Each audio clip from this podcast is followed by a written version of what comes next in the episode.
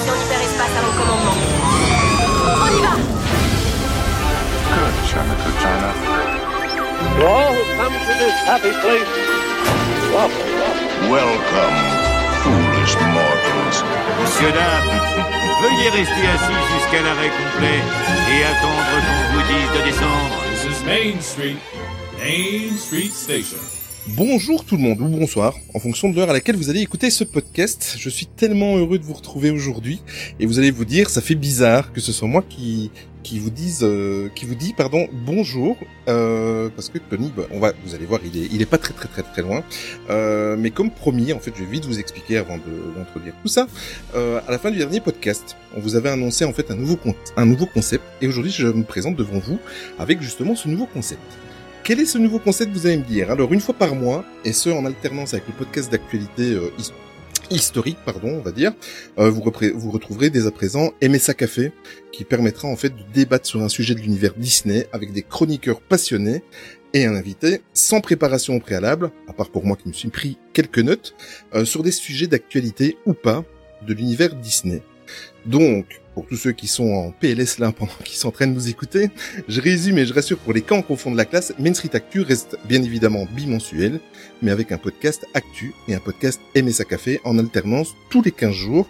Je pense qu'il n'y a rien de plus simple. Mais rassurez-vous, même si je hoste ce nouveau concept, je ne suis évidemment pas seul. Et pour commencer, bien évidemment, rassurez-vous, mon comparse historique Tony est à mes côtés, ou presque, parce que dans ce nouveau concept, en fait, il est présent comme chroniqueur. Bonsoir Tony, comment vas-tu? Salut Olivier. Eh ben, ça fait super bizarre. Ça fait bizarre, hein? C'est pas moi qui dis bonjour au début, ça fait bizarre. Exactement. Mais on n'est pas seul aujourd'hui, Tony. Non. Euh, on n'est pas seul et pour euh, nous accompagner, il y a également Ninou. Voilà, ça c'est la petite surprise de la chaîne YouTube bien connue. Vous savez qu'on a beaucoup d'affinités avec Ninou, euh, donc de sa chaîne YouTube Les Vlogs de Ninou. Euh, bonsoir, bonjour Ninou, comment vas-tu? Salut les copains, mais ça va très bien, content de, de cette nouvelle aventure, de débattre avec vous. Ça va être euh, Eh ben, très en- sympa. Exactement. Et en plus de ça, si vous avez remarqué, parce que Ninou a déjà participé à deux podcasts avec nous, bientôt Oui. un troisième même qui est en préparation, euh, Ninou a une très très bonne qualité de micro. Et ce n'est pas pour rien, parce qu'on a une surprise supplémentaire. On a une surprise supplémentaire euh, en plus de ta présence, euh, Ninou. Euh, c'est que tu intègres officiellement complètement la team Main Street Actu comme chroniqueur pour le podcast MSA Café une fois par mois. Voilà. Merci beaucoup Voilà. à vous pour euh, cette euh, confiance. Mais écoute, c'est avec plaisir. Tu sais très très bien que, euh, comme avec la plupart de nos invités, euh, on a eu beaucoup d'affinités avec toi et euh, franchement, c'est un honneur de t'accueillir dans l'équipe. Et ça, ça fait plaisir et je pense que ça, ça annonce de beaux podcasts et de belles Puis ça met un soirées peu de soleil dans le euh, podcast. d'enregistrement. Exactement. ça, ça change l'accent du Nord. Mais c'est très gentil. Du nord de, de l'Europe, parce qu'on est même pas De au nord de la France. hein. C'est vrai. Mais c'est vrai, oui, c'est très gentil à vous et merci de euh, faire euh, remarquer que les deux podcasts d'avant, le son était pourri. Alors ça c'est pas moi qui l'ai dit, tu tu t'en prends Olivier. Voilà. J'ai pas, non, j'ai Voilà, pas. Merci, Olivier. moi. c'est- Le premier podcast Voilà. qu'on fait avec lui officiellement, et ça y est, c'est déjà le bordel. Bien Olivier, bravo. Non, là c'est à moi à ramer. Et d'ailleurs au passage, j'en profite pour faire euh, un petit coucou à ta petite chérie. Ah mais voilà. Eh ben, Euh, là, il y a- il y, a trois secondes, vous, je pense que vous l'avez pas entendu, mais il a fallu que je fasse un, un petit bisou à la petite. Donc euh, voilà, il y a trois secondes et j'y passerai donc euh, le message. Et vous allez me dire l'invité. Oui, parce que il y a bel et bien un invité et il y en aura à chaque fois, euh, ou presque. Et il était tout à fait normal pour le lancement de ce nouveau concept de recevoir notre parrain porte-bonheur en la personne d'Alex de la chaîne YouTube Lextopia. Bien évidemment, on vous le présente plus. Bonjour Alex, comment vas-tu? Salut Olivier, salut Tony et euh, salut Ninou. Euh, ça va super bien et je suis content pour vous parce que à chaque fois que je viens, vous innovez. Il y a un nouveau truc. et euh, donc félicitations à Ninou qui rejoint l'équipe. Je, je l'apprends là, je, en t'écoutant, je Oui, tu l'apprends. ne le savais pas. Et, euh, et euh, je suis super content de, de débattre avec vous et pour la première fois du coup avec Ninou que j'ai jamais eu la chance de, de rencontrer en vrai, mais avec qui parfois on échange par message. Ouais. Et, on s'est croisé vite fait, mais on sait pas. Ouais, de loin, je crois. Mais de toute Oui. façon, euh, et en plus, toujours un plaisir de toute façon de venir parler à Tony et à Olivier, euh, que j'adore et que j'essaie d'écouter euh, aussi souvent que possible. Et là, en voyage, justement, j'avais écouté euh, quelques podcasts dans l'avion. Oh, on, est allé à Dubaï, Écoute, on est allé à Dubaï. Oui, c'est vrai. Merci beaucoup en tout cas de ta présence et de, de- de ta disponibilité parce que euh, t'es toujours là pour nous et franchement euh, voilà ça fait Ouais, toujours plaisir et franchement t'es vraiment notre porte-bonheur parce que t'es toujours là lors des premières et comme tu dis on innove à chaque fois que tu viens et euh, c'est vraiment un énorme euh, un énorme plaisir. Merci beaucoup et d'ailleurs je pense Sony qu'il va falloir tout doucement trouver un sponsor parce qu'il est tellement présent près de nous qu'il va peut-être falloir un jour le payer. Oui, bah, écoute, euh, on, a, on, avait, on, on va essayer avec Dyson hein, sur les lives, on peut peut-être tenter ça. Ah oui c'est vrai. pas, quand, quand On fait les lives sur. Twitch, euh, on parle toujours de Dyson, on peut, on peut tenter. Hein. C'est vrai. on peut toujours tenter. Alors, on va, on va passer bah, au débat, euh, enfin la discussion du jour. En fait, euh, Tony, Ninou et Alex, aujourd'hui, le débat du jour, c'est la seule chose qu'ils connaissent réellement en fait de, de l'émission. Euh, le titre est très très simple. C'est quel avenir pour les Walt Disney Studios? Est-ce que ça vous parle? Lequel des trois veut commencer? Ben, je peux commencer si vous voulez. Oui, vas-y, vas-y. J'aime bien ce thème parce que déjà, tu mêles Walt Disney Studios avec avenir. Ça commence. Donc c'est déjà c'est de la magie. positif. C'est de la magie, c'est déjà positif. Mais euh, non, il y a des choses à dire, il y a des belles choses à venir aussi. Donc euh, non, le, le thème me, me, me botte bien. C'est vrai. Et en plus de ça, Alex, il y a pas longtemps, t'as fait une vidéo d'ailleurs sur le thème. Euh, oui, mais Ninou aussi d'ailleurs. Et en fait, Oui, euh, fait. je pense que Ninou l'a remarqué comme moi. Euh, c'est euh, moi, c'est un, c'est un thème qui me passionne. hein. Clairement, c'est le thème dont j'aime le plus parler sur ma chaîne parce que ça fait rêver d'un seul coup tous ces landes qui vont s'ouvrir. Et, euh, Mhm. et c'est aussi le thème, je pense, qui passionne le plus les communautés. Quand vous parlez de l'extension des Walt Disney Studios, automatiquement, vous savez que vous allez attirer une, une plus forte audience que quand vous parlez du reste. Ouais, clairement. Je, je D'accord, ça va. Mm. Ok. Eh bien, allez, c'est parti. On se retrouve dans quelques secondes après un, un petit générique, vite fait, bien fait. À tout de suite. Let's do a frequency sweep from 40 hertz. Download data. Loosen up, guys. It's not rocket science. It's rock and roll! Sound Tracker prêt pour le lancement.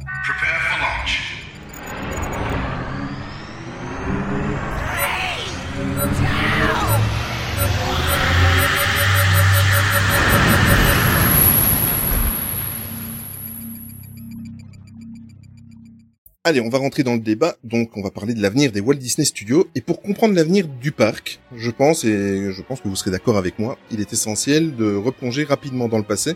Euh, pour reprendre, je ne citerai pas le nom de celui qui l'a dit. Mais en off, on m'a dit que ça serait vite fait. Voilà. Alex, c'est pas Voilà, cool, mais- là là, c'est pas... Ça c'est pas bien. Euh, alors on va revenir un petit peu sur euh, sur l'histoire. Euh, dans le plan initial, en fait, il y avait un deuxième parc qui devait ouvrir courant euh, 1996-1996, qui devait s'appeler Disney MGM Studio Europe ou encore Disney MGM Studio Paris. Le projet a été annulé. On... Très facile à comprendre. L'état des finances du, du parc euh, au début de, de son existence n'était pas Non, bah, il y avait pas d'argent. hein. euh, Il y avait pas d'argent, c'était pas au top. Et finalement, euh, le parc que nous connaissons maintenant, évidemment sans les travaux et sans les palissades et les agrandissements qu'il y a actuellement, euh, a ouvert ses portes le 16 mars 2002. Euh, et c'était évidemment Pour afin de fêter... Ah, ben écoute, Ah. bon anniversaire en retard. Il- l'avait fait. Mais non, mais il l'avait ouvert juste la veille, la veille de mon anniversaire comme ça. Exprès pour Ouais, toi. été le 17. D'accord. Et c'était afin de marquer le coup et de fêter dignement, ça tombait bien, les dix années de d'existence de Disneyland Paris. Euh, maintenant, il faut remettre aussi dans le contexte, euh, enfin, le, le contexte de l'époque. Et en plus, on en parle beaucoup depuis quelques jours. Euh, il faut pas oublier que le parc a ouvert à peine six mois après les, les attentats qu'il y a eu à New York. Donc, on va dire que le comment le, le niveau le, le- le tourisme n'était pas très au top euh, pour l'époque. Et euh, voilà, ça couplait à un parc qui était assez euh, famélique. C'était On avait vite top, fait le tour, top, top. On avait On vite se souvient qu'à l'époque, on avait le droit d'aller dans, dans le parc principal à partir de 17h quand on achetait une entrée pour le studio. J'avais oublié Ah ça. oui. Ah, J'ai pas connu ça. Ah oui, oui, oui. Ah ouais, en fait, Non. tout au début Ah oui. de l'ouverture du parc, euh, tu, as, tu achetais un billet un, un jour à part, et si t'allais au studio, à partir de 17h, t'as le droit d'aller dans l'autre parc. Parce Ben, que parce qu'à ça 17h, fait il devait fermer, non? Non, non, mais il- non, je crois qu'il fermait à Ah. 18h, un truc comme ça, mais, euh, mais en fait, euh, parce Mais qu'il parce savait bien que le parc était quasiment vide, donc euh, tu faisais le tour en une matinée hein, quand il a ouvert. Oh oui. Ah, je me souviens, je l'avais, j'avais enchaîné euh, Rock'n'Roller Coaster euh, 5-6 fois pour euh, remplir un peu la journée quand on avait été la toute première fois. Mais justement, tu fais bien de, de parler de Rock'n'Roller Coaster. On va vite refaire, après- avant de faire un petit tour de table euh, des invités, des chroniqueurs. Euh, des attractions qui étaient disponibles à l'époque. Attention, ça va piquer. Il y avait donc, euh, je vais partir de comment de l'ouest du parc. Donc euh, il y avait Rock'n'Roller Coaster, Moteur Action, Stunt Show spectaculaire, Disney Junior Live on Stage, Armageddon, les effets spéciaux, Art of Disney Animation, Ciné Magique, Animagique, Studio Tram Tour Behind the Magic et les tapis volants d'Aladin, grande attraction au demeurant. Non, je plaisante bien évidemment. Donc il y avait il y avait neuf attractions. Bah, Il y, il y Euh, avait à le savoir- pseudo pavillon de, de, de, de jeux arcade où il y avait le Cyber Space Mountain aussi. C'est ça, Et juste à côté exactement. du, Disney Junior. Mhm, Ça date tout, ça. à fait. Et sur le plan, j'ai le plan de l'époque devant moi. Euh, en réalité, ils essayaient un petit peu de tricher. Le plan était tellement petit qu'ils avaient même glissé à côté du, du plan du, du parc le, le plan du Disney Village, qui était encore même plus petit. Euh, et le studio 1 était considéré comme une attraction. Oui. Va-t-on savoir pourquoi Voilà, donc... C'est parce qu'il y avait le panneau, tu pouvais changer les lumières à l'époque, il fonctionnait. Ah oui, d'accord. C'était une attraction. Et avant de commencer de, de, de, de revenir sur les dates importantes, j'aimerais bien faire un petit tour de table pour savoir euh, euh, chez vous, enfin, soit Ninou, Tony ou Alex, euh, comment vous avez euh, abordé en fait ce, ce nouveau parc, si vous l'avez connu au tout début, si ou alors si ce n'est pas le cas, à partir de quand et qu'en avez-vous pensé? On va commencer par notre invité Alex. Euh, comment as-tu découvert ce parc en fait, Alex? Alors le parc, euh, il était visible et les façades étaient facilement visibles euh, assez longtemps avant son ouverture, Oui. je me souviens. Et, euh, et d'ailleurs, j'avais pu le visiter avant son ouverture dans le cadre d'un tournage d'une émission de Disney Channel. Et, euh, et c'est marrant parce que ça n'a pas du tout changé. Hein. Aujourd'hui, il y a très peu de choses qui a changé là-bas, hormis la présence de la Tour de la Terreur et toute la partie euh, à droite qui intègre l'univers Pixar désormais. Et, euh, et donc c'est comme ça que je l'ai découvert. C'était pour tout le monde quand même un lieu qui fascinait parce que l'entrée est quand même plutôt prometteuse et euh, c'est vrai que ça ressemblait plutôt à euh, ce qui avait été fait à Disney MGM, euh, enfin à Disney Hollywood Studios maintenant. Mhm. Et donc l'entrée de loin était prometteuse et ça faisait rêver. Et encore aujourd'hui, vous pouvez interroger n'importe quel visiteur, notamment les gens qui sont pas fans de Disney, ils vous diront très souvent que leur attraction préférée est dans ce parc-là. Ce sera soit le Hollywood Tower Hotel, soit le Rock'n'Roller Coaster, soit Ratatouille. Ratatouille peut revenir aussi de Oui, temps en temps, ou Crush Coaster. Et, euh, et donc il souffre d'un paradoxe ce parc, c'est d'avoir de, de très bonnes attractions, mais de n'avoir aucune cohérence, d'être petit, d'être étroit, euh, de manquer de moyens, de manquer de d'esthétisme. Et, euh, et moi, ce que je reproche principalement à ce parc, mais c'est c'est pas ce- à celui-là que je reproche le plus finalement, c'est à, à celui qui a été inspiré à l'origine, c'est-à-dire euh, le Disney Hollywood Studios. Ce que je reproche à Disney Hollywood Studios et à ce projet qui a été créé par Michael Eisner, c'est d'avoir trop voulu copier le concept d'Universal. Universal s'est installé en Floride au même moment, ils ont ouvert ce parc. Alors aujourd'hui, le bilan, c'est que malgré tout, c'est quand même un succès et que c'est un des parcs qui est le plus visité dans le complexe de Walt Disney World. Mais il a fallu faire beaucoup, beaucoup de travail pour revenir en arrière, pour se détacher de ce que faisait Universal, pour essayer d'imaginer autre chose et d'imaginer un, un Universal mais à la Disney. Et, euh, et, euh, et heureusement, ils ont fini par se détacher de tout ça. Et aujourd'hui, nous, au Walt Disney Studios, on prend ce chemin aussi, c'est-à-dire euh, celui d'abandonner le fait qu'on est sur un plateau de cinéma et se diriger plutôt vers un, un parc centré sur à la fois les spectacles, mais aussi les univers plus propres à Disney finalement. D'accord. Bah oui, c'est- super bien résumé. Toi, Ninou, euh, comment as-tu abordé le parc et comment as-tu découvert? Alors moi j'ai beaucoup aimé le parc au, au, départ. Je l'ai découvert euh, dans les premières années, pas l'ouverture, hein, mais euh, il y avait toujours pas la tote, donc il y avait toutes les attractions là, que tu Mhm. viens de, de citer. Donc je l'ai découvert dans cette version-là. Et je me rappelle au début avoir beaucoup aimé. Mais euh, en fait, je pense que c'est un parc qui est qui m'a plu parce que, ben, d'un, ça changeait.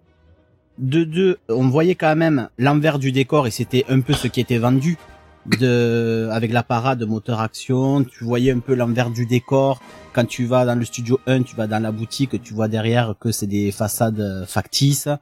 Donc voilà, rentrer derrière euh, ce que tu vois pas forcément au cinéma. Moi, c'est ça qui m'a plu. Armageddon, tu le fais une fois, mais le truc c'est que après, après en fait, c'est des attractions qui, à part Rock'n'Roller Coaster et euh, peut-être Animagique parce que c'est un spectacle, donc euh, tu te régales toujours de le voir plusieurs fois. Mais Armageddon, tu le vois une ou deux fois. euh, après, c'est bon. Moteur Action, c'était pareil. Euh, Qu'est-ce qu'il y avait euh, euh, Animation, j'ai plus le nom avec Mouchou. Art of Animation. Voilà, c'était très sympa. Mhm. J'ai j'ai beaucoup aimé avec l'animation avec Mouchou, tout ça, c'était très sympa. Mais c'est pas quelque chose que tu vas faire trois fois de suite. C'est, euh, ah, je- moi, je trouve qu'à un moment donné, après, je m'en suis lassé. je m'en suis lassé. Et comme disait Alex, euh, est-ce que c'est pas le problème justement de de ces deuxièmes parcs? Parce que Hollywood Studios c'était pareil et il me semble quand même que California Adventure en euh, euh, à Anaheim ça a pas très très bien marché non plus. Le parc était pas fou au départ. Ils l'ont Ah, ils l'ont arrangé et chaque fois je sais pas il doit y avoir une malédiction sur ces deuxièmes parcs euh, qui voilà sur sur ce thème là Je, je pense pas du tout que ce soit une malédiction. Je pense que c'était un manque de créativité, un manque de leadership artistique et un manque de moyens aussi.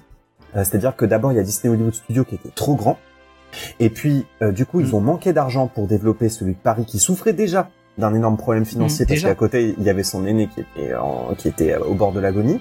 Et, et en, en Californie, c'était tous ces problèmes-là à la fois. C'est-à-dire que, ben, dans un, un contexte qui était celui dont on vient de parler, de, eh bien, ils, ont ouvert avec la moitié des, des choses en moins, la moitié de budget en moins. Mais ce qui est impressionnant, c'est que là, tu parles de Disney California Adventure, mais en fait, euh, aujourd'hui, Disney California Adventure, et je crois que tu l'as vu d'ailleurs, Nino, Disney California Adventure, c'est plus du tout le même. C'est quasiment Non. un autre parc. Ils l'ont complètement réinventé de A à Z, en fait. mais ils ont fait des travaux de malade aussi Ah ouais. Bah, ils- Et très très ils vite après ouais. l'ouverture d'ailleurs. ils ont changé l'entrée et tout ils ont vraiment tout modifié C'est ça. Ah, C'est un peu le problème de tous les parcs de cette époque. Hein. Il y a eu Hong Kong, Hong Kong, ça a été la même chose quand ils l'ont fait euh, à l'ouverture, c'était pas terrible. Puis, euh, maintenant, mais ils ont refait une bonne partie. Et maintenant, il commence à y avoir quelque chose à ce parc-là. mais ça- Je dis ça, je dis rien, mais c'était sous l'ère Eisner. Hein.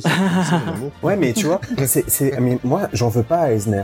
J'en veux pas du Mm. tout à Eisner. C'est, c'est, c'est ça qui est paradoxal. J'adore Eisner parce que il a pris des risques de fou et il venait d'un studio qui euh, pratiquait, euh, enfin, le studio, donc il venait de Paramount, il me semble. Paramount, ouais. ouais. Et Paramount, en fait, à Los Angeles, comme Warner, comme Universal, ils avaient un tour. Ils avaient un tour et qui, qui permettait de visiter les coulisses des studios du cinéma. Et donc lui, il est venu avec cette culture très cinématographique en se disant, mais attends, euh, pourquoi nous, on fait pas un Universal? Et là, il a manqué, je pense, un peu de culture sur euh, le, le passé Disney parce que Disney justement avait évité ça. Et euh, déjà à l'époque de son vivant, tout le monde demandait à Disney mais pourquoi tu montres pas les secrets du cinéma d'animation? Il a dit mais vous voulez que je montre le les secrets du cinéma d'animation? Il y a rien de plus chiant. C'est des mecs sur une Ouais, table en train de dessiner. Et donc, on du coup, il a- dans, dans le studio d'animation, euh, euh, enfin voilà, avec le truc avec Mouchou, comme, comme, comme dit nous, c'était sympa, on le voyait une fois, mais on le faisait pas plus quoi. C'est pour ça qu'il il a tout de suite pris le, le- un chemin complètement différent. Ouais. Et Eisner, je pense qu'il a manqué de culture, c'est-à-dire que tout simplement, il ne savait pas ça. Et il a cru que les gens s'intéressaient, comme à Universal, aux coulisses du cinéma. Mais, mais, mais non, et surtout qu'en plus, à l'époque, Disney n'avait pas de live aussi célèbre. Mhm. Et euh, donc ça, c'est la première erreur. Mais j'en veux pas à Mi- Michael Eisner, parce que Michael Eisner, c'est aussi celui qui est derrière Animal Kingdom, qui là, pour le coup, a été un carton. Euh, et encore aujourd'hui, euh, Animal Kingdom reste, je pense, une des plus belles réussites de Walt Disney World. Et, euh, et ensuite, euh, il a été à l'origine de Disneyland Paris. Euh, Disneyland Pa- Paris, euh, bien que trop grand, bien que trop surestimé, euh, est une prouesse visuelle euh, et artistique. tu vois. Enfin, donc du coup, euh, Ouais. euh, bon voilà, il a, il a pris des risques, il a pris euh, euh, des risques, et c'est, on peut pas en vouloir pour un, un chef d'entreprise de prendre ce genre de risque créatif, mais euh, ça a coûté cher et on a mis du temps à s'en remettre. C'est clair. Et toi, Tony, tu l'as découvert comment? Parce que je pense que tu as dit tout à l'heure tu as été directement le lendemain. Ouais, en fait, t'es comme moi. j'étais Ouais. j'étais le, le jour même. En fait, j'étais à l'ouverture. euh, je me souviens encore de la soirée qu'il y avait avec euh, toutes les célébrités qui passaient, enfin célébrités de l'époque. Et euh, Sur TF1. Ouais, sur TF1. Et en fait, on, on avait regardé le, le début de la soirée euh, sur sur TF1 avant de partir de, de la maison. Et euh, Ah, en, arrivant à l'hôtel, on a regardé la fin de la, de la cérémonie d'ouverture. En fait, on était à, enfin, on avait pris un hôtel en, en dehors du parc. On était juste à côté, donc on, on voyait les, les lumières et tout. C'était vraiment trop bien. Et, euh, et donc nous on a été le, le 17 mars, euh, le lendemain de l'ouverture officielle. Euh, et enfin voilà, c'était pour moi c'était vraiment un rêve parce que c'est- ça y est, il y a un deuxième parc à Disneyland Paris parce que voilà, fallait pas, enfin il y avait pas eu gros chose comme nouveauté sur le parc principal euh, avant, donc c'était quand même un événement énorme à l'époque de d'avoir ce deuxième parc. Maintenant on s'en plaint vrai. beaucoup, mais euh, à l'époque, euh, il y avait rien quoi, il y avait que. Disneyland Paris, donc c'était c'est quand même assez énorme d'avoir ça. Et, et c'est vrai que l'effet de la nouveauté bah beaucoup beaucoup amené. Mais puis voilà, on a passé une matinée dedans. Le première attraction qu'on a fait, c'était Studio Tram Tour. On est arrivé au, au, au, Aïe. au bout du. Bon, à, à l'époque, il était bien. Hein. Il- fran- Franchement, faut se remettre dans le contexte de l'époque, c'était pas mal. Et le problème, c'est qu'on est arrivé, on était arrivé à peu près, je pense, devant la scène de Dinotopia, et euh, le train dans lequel on était tombe en, tombe en panne. Donc on doit retourner à pied jusqu'à la gare, et puis là on remonte dans un autre, on peut le faire. Premier truc qu'on fait dans le parc, ça tombe en panne. D'ailleurs, c'est la seule attraction que j'ai jamais été évacuée, et c'était Tram Tour, et c'était vraiment nul parce que du coup, on fait que descendre sur la route. Et euh, mais mais c'était vraiment impressionnant en fait pour le pour le coup, c'était impressionnant toutes ces nouveautés. je me souviens Armageddon, euh, j'avais le souffle coupé quand il y, a- quand il y avait les flammes qui, qui descendaient. Et puis du coup, j'ai dit à mon père, oh, on l'a refait vite une deuxième fois, euh, c'était trop génial. Puis en fait, la deuxième fois, ben, comme on savait déjà tout ce qui se passait, ben, en fait, ça devenait nul. c'est ça. C'est parce que Et, tu t'y euh, attends plus. Y a- voilà, c'est ça, il y a Tu t'y pas de attends déjà, en fait. C'est ça. Ouais, clairement. Et euh, le seul truc que j'ai, bah, du coup, comme j'ai dit, j'enchaînais en boucle, c'était euh, Rock'n'Roller Coaster, parce qu'on était allé avec des amis qui avaient des enfants qui étaient pas, en, qui avaient pas la taille pour le faire. Donc euh, à l'époque, il y avait les fast pass. Euh, et, euh, et du coup, j'ai pris les fast pass de tout le monde. En fait, ils étaient en train de manger au, au restaurant en face. Gratuit. Et euh, à l'époque, ils étaient gratuits. Ouais. Et euh, ils étaient en train de manger au restaurant en face. bien, et puis moi, j'ai pris les fast pass de tout le monde et j'enchaînais euh, le, le Rock'n'Roller Coaster. Pour finir le cast, ils me voyaient tout le temps refaire la file. Ils me demandaient même les tickets, je pouvais le refaire. Quoi. Je crois que je dois l'avoir fait une quinzaine de fois d'affilée, un truc comme ça. Et, euh, et c'était Ah. hyper impressionnant, quoi. Mais euh, mais c'est vrai qu'à part ça, euh, enfin, je- en fait, je garde de très bons souvenirs de ma première journée là-bas parce que on a fait moteur action, on a vu euh, Rémi Julienne, qui est euh, un très grand coordinateur de cascade français, euh, qui est décédé malheureusement. Euh, et, et c'est lui qui a, qui a créé les, les, les premières cascades de moteur action, euh, enfin en tout cas de la première version. Et, et il était sur place et euh, à la fin de à, à la fin de la représentation, bon, en fait, il était là, il parlait aux gens et tout. J'ai serré la main. Enfin, c'était vraiment euh, incroyable. Quoi. Et, euh, enfin, pour moi, c'était un rêve de, de, de, de voir ce, un, un homme aussi important. Ce, ce qui est dingue, c'est pour ça que je voulais vous poser la question à tous les trois. Ce qui est dingue, c'est que ce parc est tellement, a tellement été décrié euh, les, les, les mois après, les années après, et encore un petit peu maintenant. Bon, quoique maintenant, je crois qu'on a, on a plus trop quoi que ce soit à lui reprocher avec ce qui va arriver. Enfin, je touche du bois. Faut encore Mais, ça. euh, mais ce qui est fou, c'est que tout le monde a eu un avis. Même moi, je, bon, aujourd'hui, je suis là en, en tant que, que host euh, du podcast, donc je vais pas parler de mon expérience, mais tout le monde a quand même eu un avis positif quand il a fait sa première visite. euh, Mais, mais encore aujourd'hui, ah pardon, excuse-moi Olivier, mais Non, non, mais vas-y, vas-y, Mais- Alex, je redonne Mais encore aujourd'hui, sur TripAdvisor, régulièrement, le Walt Disney Studio est cité comme étant le parc Ouais. préféré des Français, parce que comme on le disait tout Dingue. à l'heure, ils ont des hits. Euh, Tony parlait du Rock'n'Roller Voilà. Coaster, qui est toujours un hit encore aujourd'hui. Et puis le, le Hollywood Tower Hotel. Le Ouais, Hollywood ça, Tower Hotel qu'on doit quand même à Michael Eisner, tu vois aussi. C'est Mhm. ça qui est paradoxal, Ouais. c'est qu'il y a, il y a quand même des hits dans ce parc qu'on n'aurait jamais pu intégrer au parc principal, ou en tout cas pas aussi facilement. Euh, donc euh, ouais. Ah, ça Mais, rentrait mal à Fantasyland, quoi. Mais c'était une obligation pour euh, le, le parc français d'ouvrir un, un deuxième parc dans les 10 ans, je pense, non?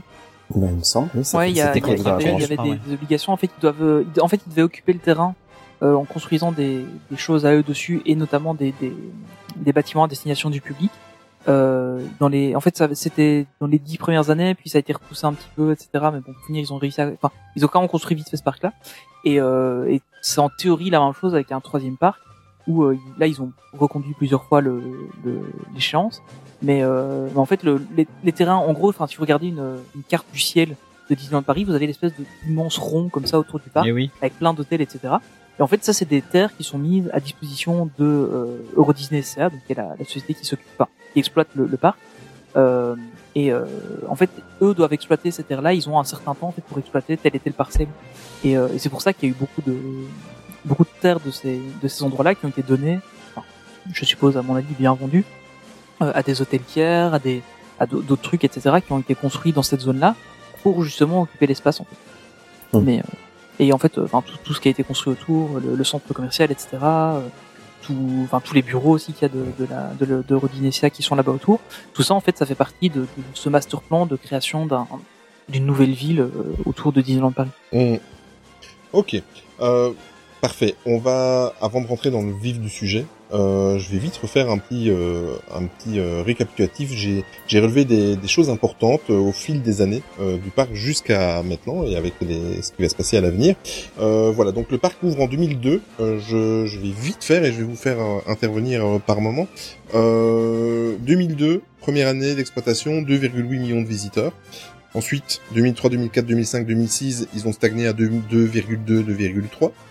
Euh, ils ont voulu redonner un petit coup de fouet en 2007 avec l'arrivée évidemment de la TOT, de la Tower of Terror, et euh, du Miniland de Toon Studio avec euh, l'arrivée de Crush Coaster, Cars Crew, Rally, etc.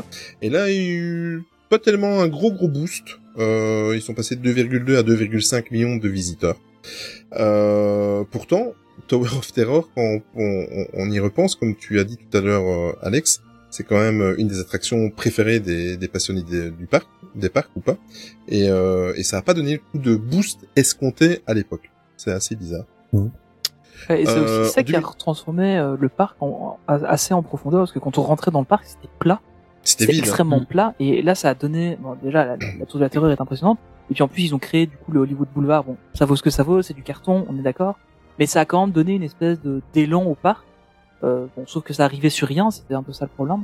Mais C'est- euh, C'est ça en fait, je pense aussi. ouais. mais ça, ça, ça, le- l'espace qu'ils ont créé autour de la Tour de la Terreur a un peu redynamisé le parc et redonné une, une nouvelle architecture euh, au, au parc.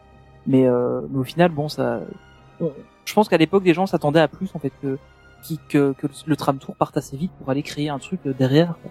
Et, euh, bon, on l'aura- dans quelques années, mais normalement. Et en 2008, euh, Stitch Live. Et euh, là, on monte un petit peu vers 2,6 millions de visiteurs pour faire une petite pointe à 2,7 en 2009. Et là, par contre, à partir de 2010, là, c'est le, la grosse arrivée avec le Toy Story Playland. Au passage, euh, il ne faut pas oublier que le tout premier euh, land consacré à Toy Story, il a été fait chez nous, en Europe, enfin en- Ouais. chez nos amis français, à Disneyland Paris. Euh, avec l'arrivée, bien évidemment, en plus du land de Toy, euh, Toy Soldiers Parachute Drop. Hein, Ah, Tony, tu adores ça, hein. j'ai adoré. Moi qui On le refait la prochaine j'adore. non, non, non, merci. J'ai fait avec toi, ça suffit. Euh, RC Racer, évidemment. Euh, et euh, Slinky Dog Zigzag Spin et le petit magasin que je qui suis se obligé de en boucle maintenant avec ma euh, fille. et euh, Barrel of euh, Monkeys. Et là, par contre, on passe en une année de 2,7 millions à 4,5 millions de visiteurs. Et voilà. Donc là, euh, ils sont pas loin d'avoir doublé. euh, les- Bon, évidemment, le parc est un petit peu plus grand. voilà. Et ils ont presque doublé la capacité du parc, enfin, les, les- guests qui ont visité le parc, pour euh, une petite pointe à- en 2011 à 4,6 millions de visiteurs. C'est le moment où il y a eu la grosse, le gros coup de com aussi avec euh, la nouvelle génération, je Exact. crois, c'est ça. Hein. Exact, coup, avec, ils ça, matraqué avec avec ça. personnages. euh, Exact. Un max, je pense. C'est ça aussi qui a fait, à mon avis, qui a attiré les gens, parce qu'ils ont vraiment mis un coup de, de marketing sur ça. euh. Et qui a parlé beaucoup plus aux, aux- plus jeunes générations, plus jeunes. ouais. Oui. Exactement. Mais est-ce que c'est pas aussi le fait d'avoir créé carrément un land et pas comme pour la Tote, d'avoir juste posé une attraction comme ça au milieu et voilà. Ah, je pense. posez Ah, ça a plus d'impact, hein. Mais là, ils ont créé un land avec quand même, même si le land est petit, il y a quand même une belle thématisation, il y a trois attractions. C'est peut-être ça aussi qui, qui plaît plus aux guests. Ouais, je pense. Ouais, ça attire plus de monde, hein, clairement. Bah oui. Et euh, pour les 10 ans du parc, une petite montée à 4,8 millions de, de visiteurs. Et là, plus rien jusqu'en 2014 et l'arrivée de l'attraction Ratatouille, l'aventure totalement toquée de Rémi, ainsi que le restaurant Bistrot de chez Rémi. Et bizarrement, cette année-là, avec l'arrivée de cette attraction et du restaurant, ils descendent euh, à 4,3 millions de visiteurs. Par contre, les guests se souviennent d'eux et en 2015, ils franchissent en fait ah, enfin, pardon, le- les 5 millions de visiteurs, donc c'est un record pour eux. Euh, 2016, fermeture d'Animagique. Là, je suis triste. Arrivée de Mickey et le magicien. Là, je suis heureux. et, et ils sont toujours à 5 millions de visiteurs. En 2017, pour les 15 ans du parc, ils ne trouvent rien de mieux à faire que de fermer Cinémagique. Euh, D'ailleurs, euh, quelques temps plus tard, un an après ou deux ans après, ils avaient annoncé son retour. Ils l'ont à nouveau annulé. Voilà, c'est dommage. Moi, j'adorais cette attraction. Euh, et je pense que je suis pas le seul aujourd'hui à avoir aimé l'attraction. Et euh, ça y est, ça, ça va parler à Tony. En 2017, c'est la première fois qu'ils font une saison consacrée à Star Wars. Donc la saison de la Force. On se souvient euh, des vaisseaux qui Pas- étaient euh, pas la première année. suspendus. Quoi C'était la deuxième année. la deuxième année, ouais, la, que- la- la première année, année. pas terrible. Hein. T'avais, euh, t'avais la marche des Stormtroopers où ils étaient cinq euh, et euh, ils passaient dans le parc comme ça. Il y avait le mini spectacle sur la, la toolbox qui était pas exceptionnel. Après, ils ont donné un peu plus d'ampleur avec plus de monde, avec euh, avec les vaisseaux. Ça, c'était une réussite euh, incroyable. Ah ouais. Enfin, je trouve que c'était vraiment un truc euh, vraiment cool. Et, euh, et puis là maintenant, ils arrivent à faire des trucs. Enfin, la, la dernière fois qu'ils l'ont fait, c'était quand même assez impressionnant parce que là, ils avaient vraiment quand il y avait Phasma qui arrivait avec ses troupes, il y avait Phasma et il y avait un paquet de Stormtroopers derrière. Ils n'étaient pas juste cinq. Donc, euh, mais la toute première année, euh, j'ai- j'étais vraiment heureux qu'ils fassent une saison Star Wars. Et honnêtement, j'ai été déçu quand j'ai vu ça. Quoi. Après, ça reste Star Wars, donc ça, ça me touche quand même. Il y a une partie de, de mon âme qui, qui est là, qui dit ah ouais c'est Star Wars quand même, c'est cool. Mais euh, mais malgré tout, j'étais quand même un peu déçu que qu'il n'y ait pas eu plus d'ambition que ça. Quoi. Ben, D'ailleurs, parce que Alex est, est également très fan de, de Star Wars. Euh, tu avais fait la première saison, t'en avais pensé quoi? Ah mais moi j'ai les, les saisons Star Wars à Disneyland Paris, ça m'a ça m'a réconforté. Enfin, comment dire Ça m'a encore plus impliqué dans ma passion euh, Disney qu'avant. Parce qu'il y a toujours il y a toujours eu Star Wars à Disneyland. Ouais. Mais à partir du moment où Disney a racheté Star Wars, la présence de Star Wars sur les parcs a complètement été modifiée. Il y a eu d'abord la rénovation de Star Tour qui est devenu Star Tour, l'aventure continue, et qui est dans mon cœur. Euh, souvent, je parle du Railroad et de Phantom Manor, mais en fait, euh, moi, c'est aussi Star Tour, mon attraction préférée à Mhm. Disneyland Paris, et c'était extraordinaire, avec un merchandising enfin impressionnant, puisque ils ont refait donc euh, toute l'ancienne salle d'arcade, et que maintenant on a une vraie boutique bien thématisée avec l'ensemble du merchandising Star Wars, mais aussi du merchandising issu de l'univers Star Tour, ce qui jusque-là n'existait pas. Et puis, parallèlement à ça, c'est effectivement à ce moment-là qu'est arrivée la saison Star Wars. Mais euh, je suis d'accord avec Tony, c'est vrai que au Walt Disney Studios, au début, c'était un peu poussif, mais il fallait pas oublier qu'il y avait aussi tout un événement qui continuait, qui se déroulait euh, à la fois à la Jedi Training Academy, Oui, euh, à Star Trader, euh, et donc à Star Tour, avec des séquences en plus qui étaient rajoutées, qui étaient les fameuses séquences des nouveaux films. Mhm. D'ailleurs, la séquence du 9 est géniale, hein, je sais pas si vous êtes déjà tombé dessus, mais Oui. c'est trop bien. Et, euh, et, et, et après, euh, ils ont renforcé cette saison Star Wars, et qui pour moi, sur le papier, j'avais même fait une vidéo là-dessus, de toutes les saisons qu'a proposé Disneyland Paris, on l'oublie souvent, mais la plus ambitieuse, c'était bien celle-ci. C'était celle qui mobilisait le plus de, de cases, d'artistes, Ah, c'était celle qui mobilisait le plus de moyens techniques, qui coûtait la plus cher aussi parce qu'il y avait un spectacle nocturne qui était donné tous les soirs pendant cette euh, pendant cette période sur la Tour de la Terreur. Euh, c'était il y avait une vraie ambition et quand d'un seul coup ensuite on est passé à la saison des super-héros Marvel ou à des saisons comme la saison Frozen euh, voilà, faut- Saison. là là ça a manqué un peu plus je trouve de d'honnêteté euh, par rapport à la qualité du produit quoi. Bah, en fait, il y avait beaucoup d'ambition sur la saison Star Wars et euh, la, la première année. ah Après, je suis, je suis d'accord. Enfin, moi, ça m'a, ça, ça m'a toujours parlé et, ça me parlera toujours. Ils peuvent me remettre une saison Star Wars où il y a juste deux gars et je serais super content. Mais euh, en fait, moi, je trouvais qu'il était. De, il a- en fait, j'avais un peu l'impression qu'il avait survendu. Après, c'est peut-être moi qui m'étais un peu fait un film en disant ouais, ça va être trop, ça va être beaucoup plus, enfin, beaucoup plus impressionnant que ça. Mais la première année, elle était déjà vraiment impressionnante. Et puis, ne serait-ce que d'avoir les, même les, enfin, la, la projection sur la Tour de la Terreur avec les extraits de films et, et puis d'avoir quelque chose qui se passe en même temps sur la scène, ça me faisait des frissons. J'étais là, je, Ah, ça je, je redevenais un enfant, je, je redécouvrais les, les premiers Star Wars comme si je les avais jamais vus. Enfin, c'est vraiment pour un, un fan de Star Wars, c'était vraiment hyper impressionnant. Ouais, Maintenant, je sais pas très si pour un guest qui a moins Star Wars, si c'était Alors- vraiment parlant ou pas, je sais pas. Là, tout à l'heure, Olivier parlait des chiffres. J'ai pas les chiffres en tête, mais je me souviens que le nombre de fois où j'ai vu ce spectacle nocturne, les gens qui avaient, qui restaient voir, euh, c'était impressionnant. Ouais, c'est vrai Je- qu'il y avait je- toujours beaucoup de monde Je ensuite. pense que la, la, la saison euh, a quand même attiré un peu du public. Et, euh, et en fait, euh, je pense que ça a aussi été euh, un- une idée, enfin comment dire, ça a été un test pour voir si le Walt Disney Studio pouvait prétendre à l'événementialisation et aux saisons. Oui. Et ensuite, ça a permis la saison des super-héros qui là a Ah, fait venir un monde Cette de dingue. année-là, ouais, cette année-là, ils ont augmenté de 10%. Voilà. Ils sont passés de 5 à 5. Ouais, surtout qu'en plus, il le faisait pendant la zone creuse de, de janvier où euh, historiquement il y a rarement beaucoup de, de monde qui va sur le parc. En général, euh, janvier-février, c'est c'est plus relax pour aller sur les parcs. Euh, et malgré tout, il y avait quand même toujours du monde pour le pour ça. Quoi. Je me souviens quand à l'époque j'avais ma chaîne YouTube et euh, quand j'essayais de filmer euh, quand euh, il y avait euh, le, passage de Stormtrooper ou le spectacle ou quoi, ça c'était compliqué de filmer correctement quoi. Parce qu'il y avait du monde. Alors qu'il y a d'autres Ouais. spectacles où c'était faisable assez facilement. Quoi. Toi, Ninou, tu accroches euh, Star Wars, saison Star Wars? Alors moi j'aime bien l'univers de Star Wars, mais je suis pas un grand fan comme euh, Alex et Tony. Et euh, cette saison Star Wars, ben moi je l'ai pas compris. Parce que euh, un- une saison Star Wars sans land Star Wars, pour moi ça n'avait pas d'intérêt. Alors est-ce que c'est parce que je suis pas fan et que je suis pas impliqué par l'univers Star Wars plus que ça? Mais euh, c'est euh... alors ouais c'est sympa de voir les vaisseaux, le spectacle, je reconnais que le spectacle de, de fin projeté sur la tote était vraiment très très beau et très sympa à voir. euh, j'ai apprécié, j'ai apprécié de le voir. Mais après voir euh, les euh, les Stormtroopers euh, parader, je crois que je, je sais même pas si je les avais vus la première fois. Parce que euh, ouais, moi je je comprenais pas, c'était pas cohérent et il y avait pas d'immersion pour moi. Ah mais mais Nino, t'as totalement raison. À partir du moment où il y aura un an Star Wars, il y aura plus de saison Star Wars. C'est exactement ce qui s'est passé à Disney Hollywood Studios. Où d'ailleurs, eux, ils ont carrément, au début, c'était des Star Wars Day, et puis petit à petit, ils ont Ouais. installé l'univers Star Wars plus massivement au Disney Hollywood Studios. Et donc, il y avait ce qu'on appelle le Star Wars Lunch Bay, qui existe encore en Californie et en Floride. Mhm. Mais ces endroits, c'est sûr qu'ils vont disparaître.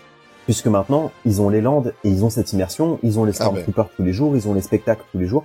Donc, Ouais. ils ont plus besoin d'événementialiser, à moins peut-être, euh, je sais pas, de, de créer une histoire dans l'histoire du land et de, de créer un événement au sein du land ou une nouvelle attraction. Mais effectivement, euh, à partir du moment où un- le land existe, il n'y a pas besoin d'événementialiser. Je je sais pas si euh, ils feront des saisons Marvel euh, au moment de l'ouverture du Avengers Campus. Ce sera peut-être plus je pense qu'ils le nécessaire. font plus. hein. Comme- Comme tu dis, une fois que le land est. Et surtout écrit, la a soirée Marvel, il faut plus qu'il la fasse. Mais du, mais du coup, moi, en tant que non fan, c'est pas que j'aime pas, mais c'est que je suis pas fan, euh, voilà, en tant que non fan, euh, cette immersion m'a m'a manqué pour cette saison. Hmm. Donc, euh, je sais pas. Moi, j'aimerais qu'il fasse une saison avec un land dans un land. Et euh, moi, je, je trouverais ça sympa de de mettre à l'honneur euh, Star Wars et de faire des, des choses spéciales dans le land et d'avoir des activités ou des spectacles, des animations qu'on n'a pas à l'année. bien. Mm. Mais garde ça pour tout à l'heure parce que justement on va reparler de ça. Justement, ça tombe bien et euh, on va on approche tout doucement de, de du thème vraiment donc de ce qui va se passer plus tard. Donc parce qu'on arrive en 2018 et là en 2018 on est plus que concerné puisque euh, mon Dieu Bob Iger euh, annonce, euh, après une petite visite chez le président Macron, un investissement de plus de 2 milliards d'euros pour la construction, entre autres, de trois nouveaux lands euh, entre 2021 et 2025 euh, pour les Walt Disney Studios, avec un land Star Wars, un Marvel et un Frozen. Et euh, ben, bien évidemment, comme vous le savez, avec ce qui s'est passé en 2020-2021, ça va avoir un petit peu de retard. Euh, cette année-là, en 2018, donc ils franchissent encore un nouveau record avec 5,3 millions de visiteurs. Ils lancent euh, l'été des super-héros Marvel avec euh, Marvel l'Alliance des super-héros et ces, ces fameux spectacles euh, qui ont mis un an à être rodés. Euh, voilà. Il y en a plusieurs parmi nous aujourd'hui soir qui ont eu quelques mauvaises expériences. Euh, pour preuve, leurs vidéos. Allez voir leur chaîne YouTube d'ailleurs. Moi, ça s'est très très mal passé également. Ça, c'est pour 2018. En 2019, euh, ils font la fermeture de Art of Disney Animation. Et il y a l'arrivée de la Reine des Neiges, une invitation musicale que j'ai toujours pas fait, honte à moi. Euh, et également la fermeture de Disney Junior Live on Stage, la fermeture d'Armageddon, c'est la meilleure des choses qu'ils ont fait. Oh, carrière. arrête, Et-. Et la fermeture, par contre, ça c'est c'est c'est dommage, mais on va bientôt retrouver le ride, peut-être pas la thémat, sûrement pas la thématisation, mais le ride en lui-même, on va le retrouver. C'est la fermeture du Rock'n'Roller Coaster avec une petite baisse de, ils sont à 5,2 millions de visiteurs. En 2020, pour ce qui a été ouvert en 2020, bien évidemment, euh, fermeture du studio Tram Tour Be- Behind the Magic. Euh, il y a eu la pandémie Covid, euh, malheureusement, et le parc a quand même fermé du 13 mars au 14 juillet avec une petite réouverture et le 30 octobre, ils ont refermé euh, jusqu'à euh, récemment au mois de juin, si je ne dis pas de bêtises. Mhm. Il y a eu également l'annonce de la fermeture du Disneyland Hotel. On est tous restés un petit peu euh, euh, bouche bée euh, dans la communauté de fans Disney parce que on, pensait pas euh, que le Disneyland Hotel serait fermé pour les 30 années du parc, les 30 ans du parc. Euh, après, voilà, malheureusement. Euh, après, bon, voilà, ils ont pas trop le choix avec le timing. Ça a pris du retard avec cette saloperie de, de pandémie.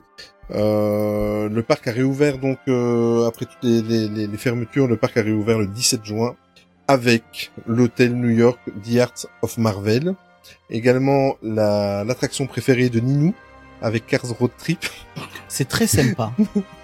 Je sais, Ninou, c'est pour te taquiner. C'est parce qu'on c'est c'est Allez voir la- la- l'avant-dernière vidéo. C'est vrai. Ouais. Allez voir l'avant-dernière vidéo de, de Ninou, mais je prends ma petite revanche parce qu'il il, il, il m'a un petit peu attaqué. Tu m'as cherché. Son avant-dernière vidéo. Je t'ai cherché, c'est vrai, exactement.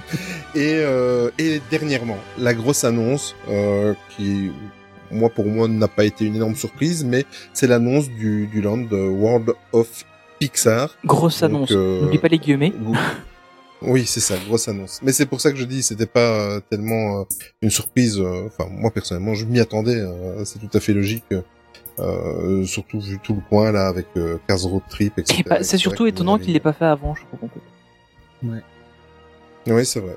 Oui, c'est vrai, tu as raison. Bah, il y a les tapis volants d'Aladin qui gênent un petit peu là dans le coin, mais on va en reparler après. Et euh, également, j'ai été surpris.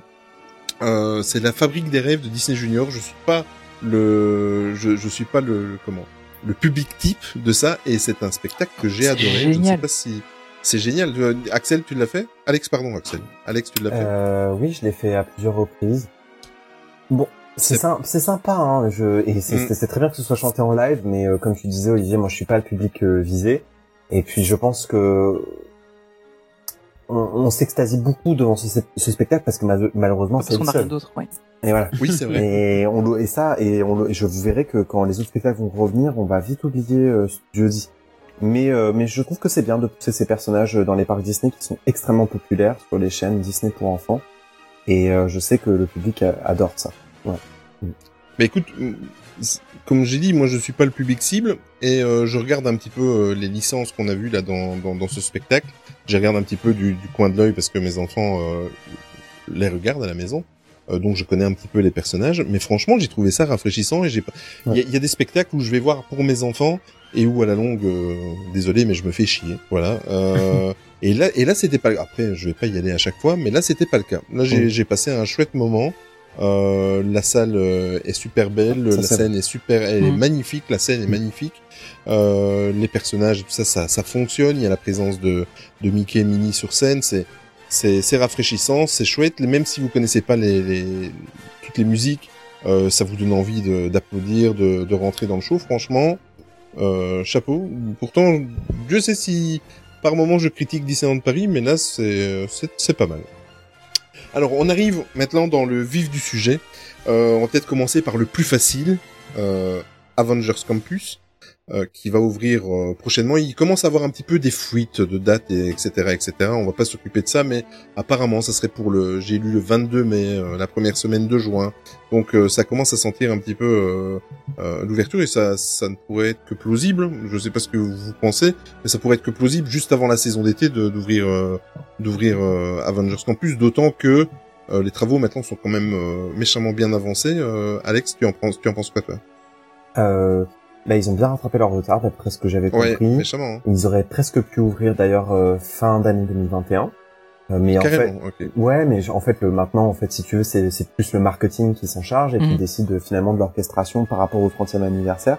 Et donc, en fait, on voit clairement qu'ils vont profiter du 30e anniversaire pour euh, euh, pousser ces nouvelles attractions, ce qui n'était pas initialement prévu à la base. Euh, et en fait, euh, le Avengers Campus, euh, bon, on peut discuter de, de la qualité des attractions à l'intérieur. Hein. Moi, parmi la communauté, dans la communauté, je sais qu'il y en a qui sont Mhm. très déçus par euh, euh, l'attraction Watlinger Spider-Man Adventure qui est déjà ouvert à, à California Adventure. Mais sans difficulté, moi, je peux prédire que ça va être un énorme carton. Il y a un enthousiasme, une attente qui est spectaculaire, y compris même du public qui s'intéresse pas forcément à Disney. Ouais. Dès que je parle de Disney à des gens euh, qui ne s'intéressent pas à ça, ils me parlent tout de suite de ce truc-là en premier. Euh, ça va être un événement après le succès de Endgame, d'Infinity War, le, le très bon succès de Marvel qui se maintient bien encore en salle en ce moment. Enfin, vous allez voir que ça va être un carton absolu. Et là, on va voir des foules comme on n'en a pas vu à Disneyland, mais depuis, euh, je sais pas combien de temps, quoi. Enfin, ça va être euh, la folie. Mais est-ce que vous êtes pas fru- est-ce que vous n'êtes pas frustré euh, Je vais donner la parole tout de suite, nous, mais vous n'êtes pas trop frustré de. Enfin, moi personnellement, j'ai l'impression qu'on nous pas qu'on nous fait des landes au rabais, mais euh, euh, par exemple, on va prendre de la Californie, il y a un, un show avec euh, avec Doctor Strange, il y a enfin il y a plein d'animations et tout ça, il y a plus de de, de choses qui sont faites et, et j'ai vraiment l'impression que ce soit le Land Frozen, que ce soit le Land Star Wars ou Avengers pour euh, rester dans la thématique euh, de la conversation euh, euh, maintenant, j'ai vraiment l'impression qu'on Enfin, c'est- c'est c'est des mini lands par rapport aux États-Unis, ou alors euh, moi je, je je me fais des, une mauvaise image, euh, Ninou. Alors, T'as je, pas cette impression-là? Je pense que le Land Frozen, d'après les plans, moi, il me paraît petit. Hmm. Donc, je suis d'accord avec toi sur le Land Frozen. Sur le Avenger Campus, je pense qu'il va être quand même assez vaste et assez, assez bien. Ouais. quoi. Je suis d'accord. Mm. Ouais, moi je pense qu'il va être pas mal. Et après, ce que tu dis sur les le- l'animation avec Doc- Doctor Strange, ça serait sympa. Mais est-ce que tu penses que euh, les Européens vont respecter euh, le fait de euh, regarder le l'artiste, le, le casque, le voilà, et pas juste prendre des photos et se barrer? Je je sais pas. Mais oui, si bien on- sûr, on a-. Tu, voilà, tu- c'est tu ça. t'en rends bien compte quand même. Mais moi, oui. Euh, moi, je, Oui, mais je enfin, pense on- que on sera dit, ça c'est peut-être pour respecté, quoi. ça. Oui, c'est ça. Et je pense que c'est c'est pour ça que peut-être qu'ils le font pas ou c'est peut-être pas la même culture aussi, peut-être pas par rapport à ça. Parce que euh, On- là déjà on le voit avec des selfies euh, spots à Disneyland Paris, t'as une file d'attente, Mhm. Euh, t'as toujours des parents ou quoi qui arrivent, tiens ben mets-toi là devant, on le verra, ça ira bien, alors que t'as quelqu'un qui est en train de prendre une photo Ouais. et ils veulent pas attendre et euh, ça va gâcher un peu le truc, c'est peut-être pour ça qu'ils vont pas le faire. Hein. Mais c'est ils vont le problème. faire et on en le tout pas. cas, euh, en tout cas, moi, je suis euh, sur Avengers Campus. Je suis, alors, c'est, je suis, Je suis pas étonné par ta réflexion Olivier parce que je l'ai beaucoup lu en commentaire de mes vidéos. Il y a beaucoup de gens qui disent ah bah finalement c'est que ça. Ouais mais non en fait moi quand je regarde les trois Avengers Campus, on se rend compte assez facilement Mm. qu'on va avoir le Avengers Campus. euh, alors peut-être pas le plus vaste, euh, peut-être pas le plus complet parce qu'il y aura peut-être pas autant de rencontres personnages qu'il y en a en Californie. Mais en tout cas, euh, le plus original et celui que moi j'attends le plus. Parce que d'abord, j'ai pas aimé euh, Mission Breakout, moi, à Disney California Adventure. Euh, Ah ouais sur- Ah ouais, surtout... euh, Alors, le ride est... me dire ça. Ouais, ouais, non, mais ça c'est vrai, oui, j'ai remarqué. Mais parce que, en fait, le ride est fun. Il y a rien à dire, on peut pas critiquer le ride en soi. On passe un bon moment, c'est rigolo. Mais euh, clairement, moi, je remarquais trop les anciennes thématisations du Hollywood Tower Hotel, l'apparence de la tour. Enfin, ça me rappelle tout de Ah, suite le Hollywood Tower Hotel. C'est des gros stickers mis sur la tour, quoi. C'est vrai Ouais, que là c'est. quand t'as l'habitude, Donc euh, voilà, donc moi je trouve que le boulot a été fait euh, plus que très rapidement. Après c'est pas grave parce que eux, ils ont déjà une autre tour en Floride, donc euh, c'est justement la, la tour californienne sou- souffrait d'une de, de, de trop mauvaise comparaison avec euh, la tour de Floride. Euh, et nous, on a le Rock'n'Roller Coaster. Et quand tu te penches sur Iron Man, la popularité d'Iron Man et sur la storyline qui est en train d'être développée pour ce nouveau Rock'n'Roller Coaster, tu te rends compte que très vite, les gens vont oublier le Rock'n'Roller Coaster et que très vite, ils vont préférer cette version. Surtout qu'elle sera tout aussi musicale. Et en fait, euh, je pense que on aura un des meilleurs Avengers Campus. Euh, on parle, là, tu parlais de Doctor Strange, Olivier, mais par exemple pour la restauration aussi. Parce qu'on a le restaurant Ant-Man qui existe en Californie, mais en fait, dans ce restaurant, il y aura deux espaces thématiques et un qui sera relié à l'univers d'Iron Man et euh, du nouveau Rock- Rock'n'Roller Coaster qui s'appellera Jukebox. Et donc, en fait, euh, on aura donc deux espaces thématiques différents dans ce restaurant et donc on aura euh, toute une partie de ce Avengers Campus qui sera thématisée sur cet univers d'Iron Man. Et encore une fois, Iron Man, il n'a pas sa place dans le Avengers Campus de Californie, il n'existe pas, ou très très peu, à part en rencontre personnage. Et, et, et, moi, je trouve que c'est euh, le charme et la puissance de notre Avengers Campus qui va euh, pouvoir incarner le héros le plus célèbre en fait de, de la saga. Et, et tout à l'heure, tu parlais des rencontres personnages, mais on a aussi cette petite zone de rencontre euh, qui sera au niveau du, du vaisseau du Shield, en fait, qui sera posée euh, à droite de Mm. Rock'n'Roller Oui. Coaster. Et donc là, on aura deux, deux rencontres personnages à la fois, il me semble, à ce niveau-là. Et puis, on aura aussi le happening de Spider-Man qui sera bien prévu sur le toit de son attraction. Et donc, euh, et donc moi, je, je, je suis sûr que ce Avengers Campus est, est très prometteur. Et vous allez voir que les Américains vont baver devant notre Rock'n'Roller Coaster euh, rethématisé. Mm. Ça c'est vrai. Mais tu, tu, tu parlais justement, c'est c'est bien, c'est une chouette transition parce que ça faisait partie de mes petites notes euh, de la Tower of Terror. Euh, comment est-ce qu'ils vont Parce que bon là, on se rend compte que euh, le but c'est vraiment de revenir à, un- système classique de parc d'attraction avec des lands. Donc on le voit avec le land Pixar, on le voit avec Frozen, avec Star Wars, etc. Euh, Il y a quand même deux points moi qui me qui me turlupinent un petit peu c'est justement la Tower of Terror. Comment est-ce qu'ils ils vont l'intégrer à ça? Ou est-ce que ça ils vont l'intégrer sur le fait que ça va être une avenue hollywoodienne pour aller vers le, le lac ou je que sais-je? Et c'est le, le site où il y a la scène avec moteur action. Euh, que vont devenir ces attractions-là euh, dans puisqu'ils sont très très proches du land Marvel? Comment est-ce qu'ils vont l'intégrer à, à tout ça? Ah mais le Hollywood Tower Hotel tout à l'heure, euh, je sais plus si c'est To- Tony ou Nino qui disait que ça avait tout changé dans le Walt Disney Studios. C'est vrai que c'était impressionnant d'arriver et de tomber directement sur cette tour. Mais en fait, euh, les Hollywood Tower Hotel, où qu'ils soient construits euh, dans les parcs Disney, sont toujours finalement éloignés du centre du parc.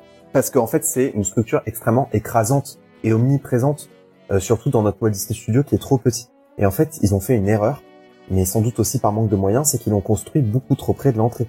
Donc, euh, quelle que soit sa thématisation, où qu'elle soit, tu la vois. Quand tu sois euh, à Toy Story Playland, à Ratatouille, euh, tu la vois de partout. Et donc, elle posera tout, elle, elle posera toujours problème en termes de transition et d'esthétisme. Euh, et, euh, et donc, en fait, euh, pff, je suis d'accord avec toi. C'est vrai qu'elle pose problème. Elle pose problème parce qu'elle est trop proche de l'entrée. Mm. Et moteur action, est-ce que vous ne le sentez pas le le spectacle spécial super héros Ouais, si, ça, ça va sûrement passer sur un, un spectacle Avengers. à mon avis. Enfin, moi, en tout cas, j'y Ah, crois. j'y- euh, crois. En tout cas, à l'époque, à l'époque où ils ont fait la saison des super-héros Marvel, j'étais persuadé qu'il y aurait un spectacle dans moteur action qui deviendrait un, un- Ouais. action, qui deviendrait un spectacle euh, de cascade autour des Avengers. On aurait été sur le tournage euh, de- du prochain Avengers, tu vois, un truc comme ça. Et en fait, j'ai pas compris pourquoi ça n'a pas été fait. Et euh, effectivement, ce serait bien de faire ça, ou alors de complètement supprimer cette, euh, cette zone-là et puis de l'intégrer au Avengers Campus. Ah ouais, moi j'aurais j'aurais préféré qu'il le supprime, oui. Mm. À se faire une autre attraction, enfin un autre spectacle, c'est rethématisé encore. euh. Mm. Et est-ce que est-ce que ça serait vraiment bien? Je, Moi, je suis pas convaincu de ça. Après, le, le moteur action, enfin, c'est vrai que sur les derniers moments, il marchait un peu moins bien, mais c'est un truc qui a toujours bien marché. Et, euh, et puis voir un stone show, c'est toujours impressionnant, je trouve, dans un parc. Donc, euh, enfin, je sais pas, je serais un, je pense un peu comme toi parce qu'effectivement, il y a beaucoup d'espace qui pourrait être récupéré pour pour faire quelque chose de peut-être plus pertinent. Mais euh, mais ce serait un peu dommage, je trouve, de de- d'enlever ça parce que ça reste un des des piliers du du parc euh, de départ et ce serait un peu dommage de l'enlever. Maintenant, effectivement, faut enfin, faut avancer quoi. Faut pouvoir avancer. Oui, mais, et- euh, Moi, je me le dis, regarde, au Hollywood Studio à Orlando, ils l'ont supprimé. Ouais. Et euh, je l'ai fait il y a pas très longtemps. Euh, ils ont quand même supprimé des effets qu'il y avait au tout départ. Ah ouais, clairement, ouais. Donc euh, ça fait spectacle au rabais du coup. C'est vrai que par rapport à la version d'origine, au départ. ouais, effectivement. ouais. Donc si c'est pour faire un, un, un spectacle Avenger et que dans quelques années ça devienne euh, un peu cheap, euh, Ouais, c'est pas faux. je, je, je sais pas. Moi en Ouais. tout cas ça me tente pas. D'accord. Avant de, re- de revenir sur Frozen et euh, sur le land Star Wars, j'aimerais bien qu'on revienne un petit peu sur euh, sur la dernière annonce, euh, l'annonce la plus fraîche du parc, euh, qui est le, le World of Pixar. Euh, vite fait, est-ce que vous pensez que ça va, enfin, j'ai la réponse, hein, mais je fais un petit peu le candide et je fais exprès de vous poser la question. Mais est-ce que vous pensez que le ce land-là va continuer son expansion, euh, que ce soit par des, des petites attractions ou des, des choses comme ça? Euh, Parce que moi personnellement, hein, je n'ai pas trop apprécié la dernière attraction Cars, euh, qui a été euh, à la place de, de Tram Tour. Euh, mais par contre, quand on se dirige vers cette attraction-là, on sent euh, des- des- d'ailleurs avec les, les portes qui sont là où ils ont fait les, les peintures pour faire les, les selfie spots, euh, les, les, les, les- les trucs qui sont complètement instagrammables et tout ça, on sent que ces portes-là vont être des futurs euh, accès pour aller retrouver directement euh, euh, directement le, le lac qui est, qui est prévu là à l'arrière. Ouais. Euh, Est-ce que vous, vous pensez que ça va continuer? On va encore avoir des nouvelles attractions Pixar euh, euh, N'importe lequel de vous trois. Bah, dans le dans le concept art, en fait, il y avait le, le Swirling Saucer qui était prévu, je pense, dans le concept art qu'on avait eu en 2018, euh, quand ils ont annoncé les 2 milliards. Il y avait les, les- Il y a un bâtiment qui ressemble, oui. Ouais, c'est ça. hein. Donc, il y a, ça. en ouais. théorie, ça devait arriver, enfin, de, de ce qu'on voyait sur le concept, ça, en gros, derrière les Lego qui se trouvent entre le, entre le parachute drop et euh, RC Racer. Donc, RC euh, juste, là, juste là derrière, en fait, il y avait la place de le faire. Et en théorie, ça devrait rejoindre. Enfin, après, c'est toujours sur le concept art, hein, donc. Mais, mais ça rejoignait en fait euh, la, la grande allée euh, centrale pour aller vers le lac. Donc en théorie, oui, il devrait y avoir quelque chose. Maintenant, est-ce que ce sera fait ou pas? Est-ce que ce sera fait ailleurs? Je pense qu'à mon avis, ils vont continuer à développer parce que là maintenant, ils ont renommé le truc en disant bah ok, c'est World of Pixar, vous avez mis tous les Pixar là-bas. Je pense que ce serait pas déconnant de dire qu'ils vont continuer à développer, mais euh, s'ils le font, je pense déjà ça va pas être tout de suite. euh, parce que ils vont d'abord se concentrer sur Land Avenger et Ah Land, oui. le Land Frozen, parce que c'est des trucs qui ont Bah, été vont- annoncés depuis euh, Ils vont le financer avec des croque-monsieur à 8 euros. Ouais, voilà. Mais, mais ils ont, enfin voilà, c'est un truc qu'ils ont annoncé depuis longtemps, qu'ils ont, enfin, je pense que s'ils font des, s'ils continuent à développer le, le côté Pixar, ce sera pas tout de suite. C'est possible que ça arrive entre le land Frozen et le land Star Wars, parce que bon, mais, enfin, pour l'instant, on sait pas Parce trop. que là, il y a de la place. Hein. On sait pas trop. Ouais, il y a de la Oui. place, il y a la place de le faire, ouais, clairement. Après, il y a des bâtiments backstage aussi qui doivent, qui doivent être, euh, qui doivent y- être faits, donc euh, faut voir s'il y aura sûr. vraiment autant de place euh, in fine, mais. euh, Et et par contre, il y a encore deux choses qui, qui gênent encore dans ce, ce land, euh, parce qu'on peut pas dire Futureland, c'est un land à part entière.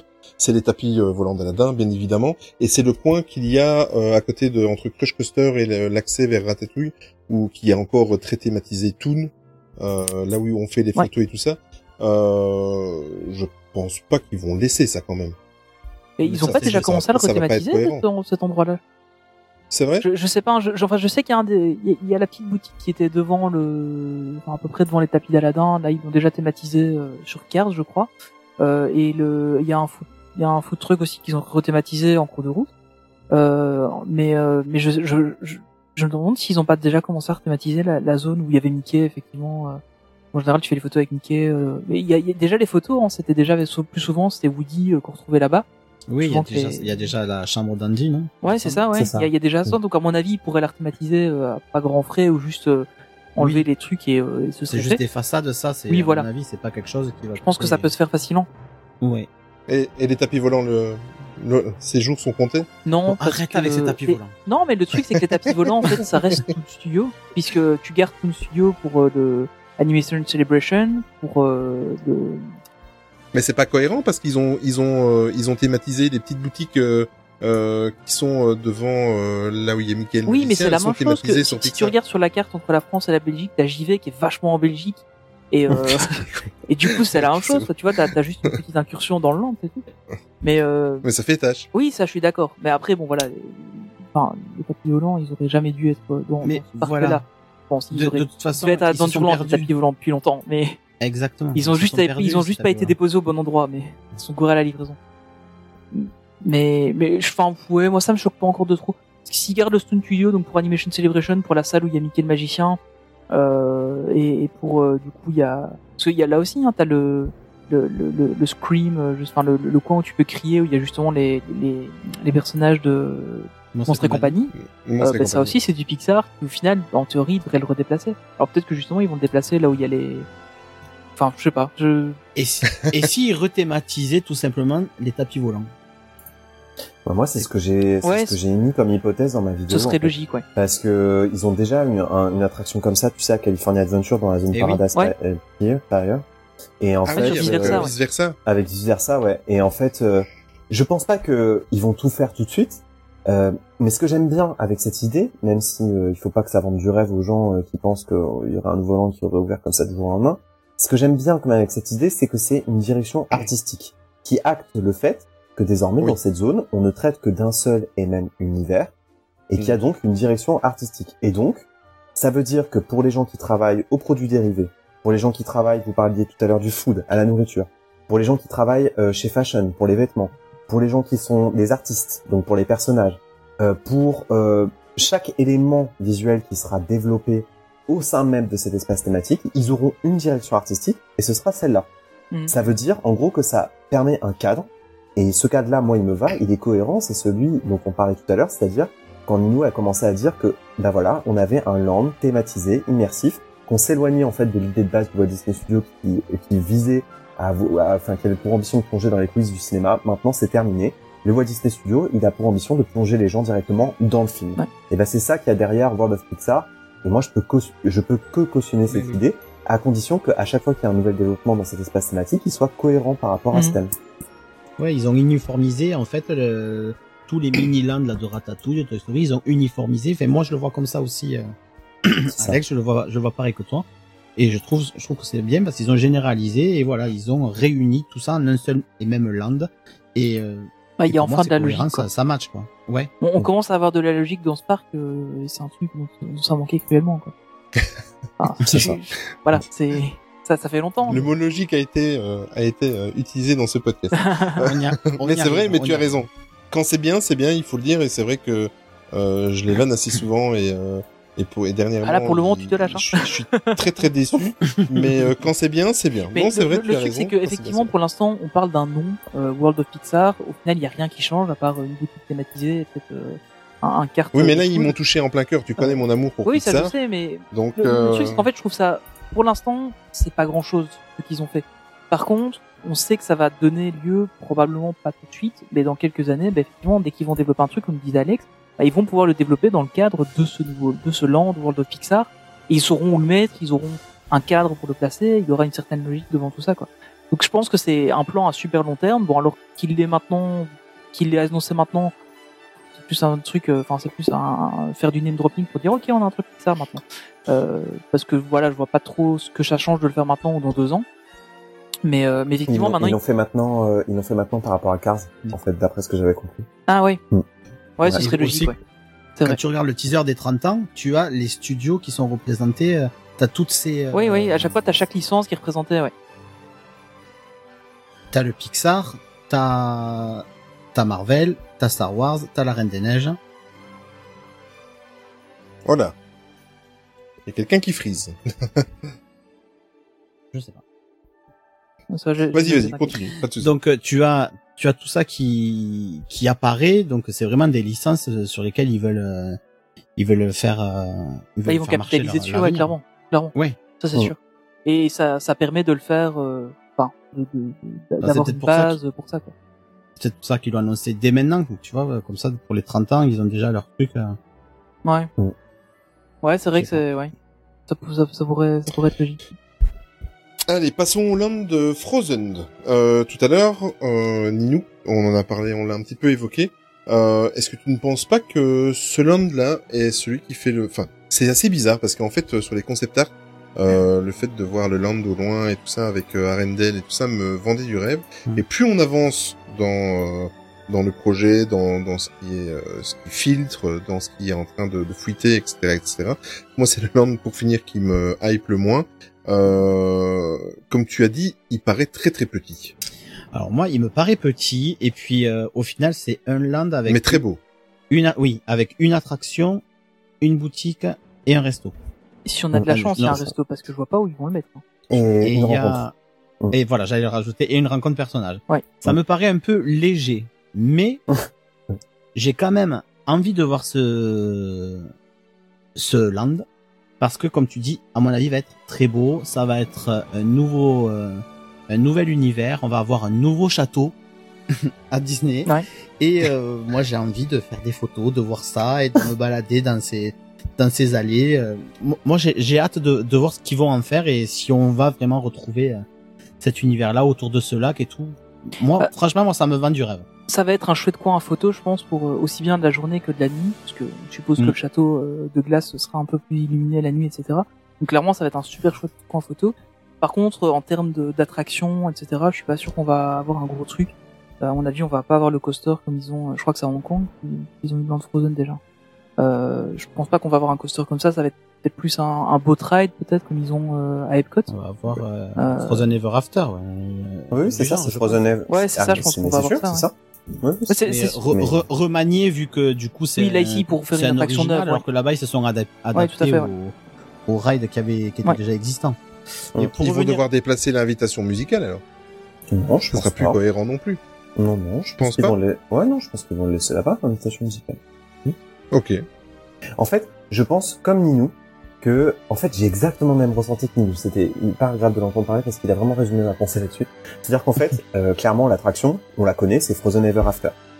Donc, c'est cette attraction qui existe à Epcot. Ce sera un boat ride et, euh, et le land n'est qu'une prolongation de cette attraction. C'est-à-dire de la storyline de cette attraction autour de, du printemps. Puisque c'est en fait tiré du court-métrage Frozen Fever qui est Ouais. sur Disney+. Oui.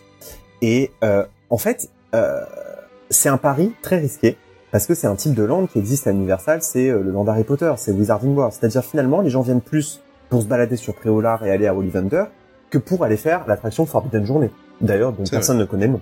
Et ben c'est ça le pari de Frozen euh, Fever, c'est c'est-à-dire de, de proposer un lieu de vie, une ville, euh, des, une- de la végétation. Le, euh, il nous parlait du château. Il y aura aussi la le palais de glace de Elsa au loin, la montagne, le lac, ce pont qui va traverser le land, qui va le couper en deux. Les festivités aussi à l'intérieur du village, puisqu'on sera en pleine festivité, festivité autour de ce qu'on appelle le, donc le Frozen Fever, le, le Summer euh, Frozen, Frozen Day, donc le jour de, l'hi- de l'hiver en été. Et euh, voilà, donc le pari c'est ça, c'est de, de, de simplement plonger les gens dans l'univers d'Arendelle, mais plus en extérieur finalement qu'en intérieur. Et l'attraction n'est qu'une, n'est qu'un bonus, n'est que cette cerise sur le gâteau de ce land. Et ça c'est un pari risqué parce qu'aujourd'hui, à Disneyland Paris, on n'a pas ce type de land. On n'a pas, euh, on n'a pas euh, World of Pandora, donc le univers d'Avatar. On n'a pas le Wizarding World. Euh, le Avengers Campus, ce sera pas ça non plus. Ce sera quand même encore très axé sur les attractions. Donc c'est un pari, c'est un pari risqué et, euh, et, euh, et, vous- et les gens, sans doute déjà, puisque dans la communauté Disney, à chaque fois que je reçois des commentaires à propos de cet univers, on me, on me dit non mais euh, au final c'est quoi? C'est le float ride de Frozen Ever After? Bah c'est nul. Mais c'est nul, ça, ça dépend. Non, parce que c'est le concept qui va autour. Je pense que t'as raison, on va- sûrement aller faire un truc comme ça. Mais euh, quand tu dis que c'est un pari risqué, je pense pas parce que Disney voit que ça marche non ailleurs. Et, euh, et, et clairement, c'est ce que les gens... Enfin, en tout cas, c'est l'impression que j'ai, c'est que les gens veulent de plus en plus d'immersion. On le voit notamment euh, ici en Belgique avec l'attraction qui a ouvert récemment euh, Conda. Ils ont créé toute une zone autour qui est ah, relativement une grande première pour un parc d'attractions en Belgique. Vraiment créer une zone thématisée autour. Et en fait, les gens sont vraiment... Euh, bon, après, ils vont faire l'attraction parce que c'est une attraction qui a l'air exceptionnelle. J'ai malheureusement pas pu la faire avec les inondations qu'on a eu en Belgique. Mais, euh, mais tous les gens qui le disent, ils disent ouais en fait la zone autour de l'attraction est vraiment super et on aime bien juste se balader là. Ce qui est un truc qui Je suis d'accord n'existait avec pas euh, en enfin, sur ce parc-là c'était pas possible quoi. Quand t'allais à Walibi, Ouais, t'allais juste faire des attractions et ouais. c'est tout. Et, euh, Mais je suis d'accord avec et toi. les gens commencent à chercher Le de plus en plus ça je pense. Mais c'est exactement ça. Le public est à la recherche de ça Ouais. et ils attendent ça de chez Disney. Et de Même, toute façon, même le public lambda, hors, hors, hors euh, passionné comme Ah, nous, pense que ah, c'est ce qu'ils mais recherchent. bien sûr. Ouais. Bien sûr, parce que les gens qui vont, les gens qui vont aux États-Unis, ils vont à Universal et ils vont faire Harry Potter. Ouais. Les gens qui, les fans Disney, ils vont à Walt Disney World majoritairement pour aller faire Flight au passage, euh, World of Avatar. Et en fait, c'est ça que les gens viennent rechercher, c'est de l'immersion. Mais la question que moi je pose, c'est est-ce que les gens ont envie de s'immerger dans Frozen? Le succès de Frozen, c'est la musique avant tout. Euh, c'est pas tellement son univers visuel. Donc c'est en ça que moi je pense que c'est quand même un pari risqué. Et, euh, et je suis sûr que Avengers Campus va rencontrer son public là où Frozen risque de créer beaucoup de déceptions parce que l'attraction est un bot ride avec des animatronics, tout ce que Disney sait déjà faire, et le reste du land sera axé sur le lieu de vie. Donc un, sera un village. Est-ce que c'est ça que les gens attendent à Disney? Moi je suis pas sûr. Je pense que quelque chose comme Avatar aurait, aurait peut-être plus marqué le public et, euh, et, les- et même le public qui n'est pas forcément fan de Disney. Mais, mais encore une fois, on on mise pas non plus sur la franchise la, la, la, la plus risquée. Bien sûr que Frozen, c'est pas non plus un pari hyper hyper risqué. Mais moi, je me pose la question. En tout cas, c'est ce qui m'a frappé dans les commentaires de ma vidéo, c'est que les gens m'ont dit non mais euh, au final, c'est juste ça. Et du coup, euh, bah, difficile d'expliquer que oui, on va s'immerger dans l'univers visuel de Frozen. C'est c'est c'est ça qui, qui c'est en ça que je trouve que c'est peut-être risqué. Ouais, mais moi, je... La bonne nouvelle, la bonne nouvelle, c'est qu'on aura des photos de, de Ears et de Sablé autres que devant le château de. Voilà, Yes. ça c'est une On aura des nouvelle, nouvelles photos sur. Insta. Mais par Excuse-moi, je t'ai- coupé la parole. Mais Tony, euh, il a, il a raison. Euh, ou c'est Ninou? Non, c'est Ninou. Euh, un nouveau château à Disneyland. Mais ça, oui. Ah, ça va être Ça, un événement, ça. et ça, ça déjà, s'ils mettent ça sur leur euh, campagne publicitaire et si c'est ce qu'ils proposent euh, à la presse comme euh, claim, c'est-à-dire euh, ah ben regardez, on a quand même construit un nouveau château à Disneyland. Ouais. Ça, ça c'est un angle de, de communication et d'attaque qui est génial. Ouais, Voilà. je, je- je vois, je vois des, des, des campagnes de pub d'ici. euh, ça y est, euh, Disneyland Paris a son deuxième château, un truc comme ça. Enfin, on peut vraiment jouer là-dessus et ça va être, ça va être un gros truc. Oui. Et c'est ce que j'allais dire. Moi, je pense que euh, le Walt Disney Studio au départ, c'était quand même peut-être un parc d'adultes. Ouais. Et là, ils sont en train d'en faire un parc accessible aux enfants. Là, avec la Ah, licence c'est- Marvel, les petits garçons, ils vont être contents d'aller faire Iron Man et d'aller voir euh, Spider-Man.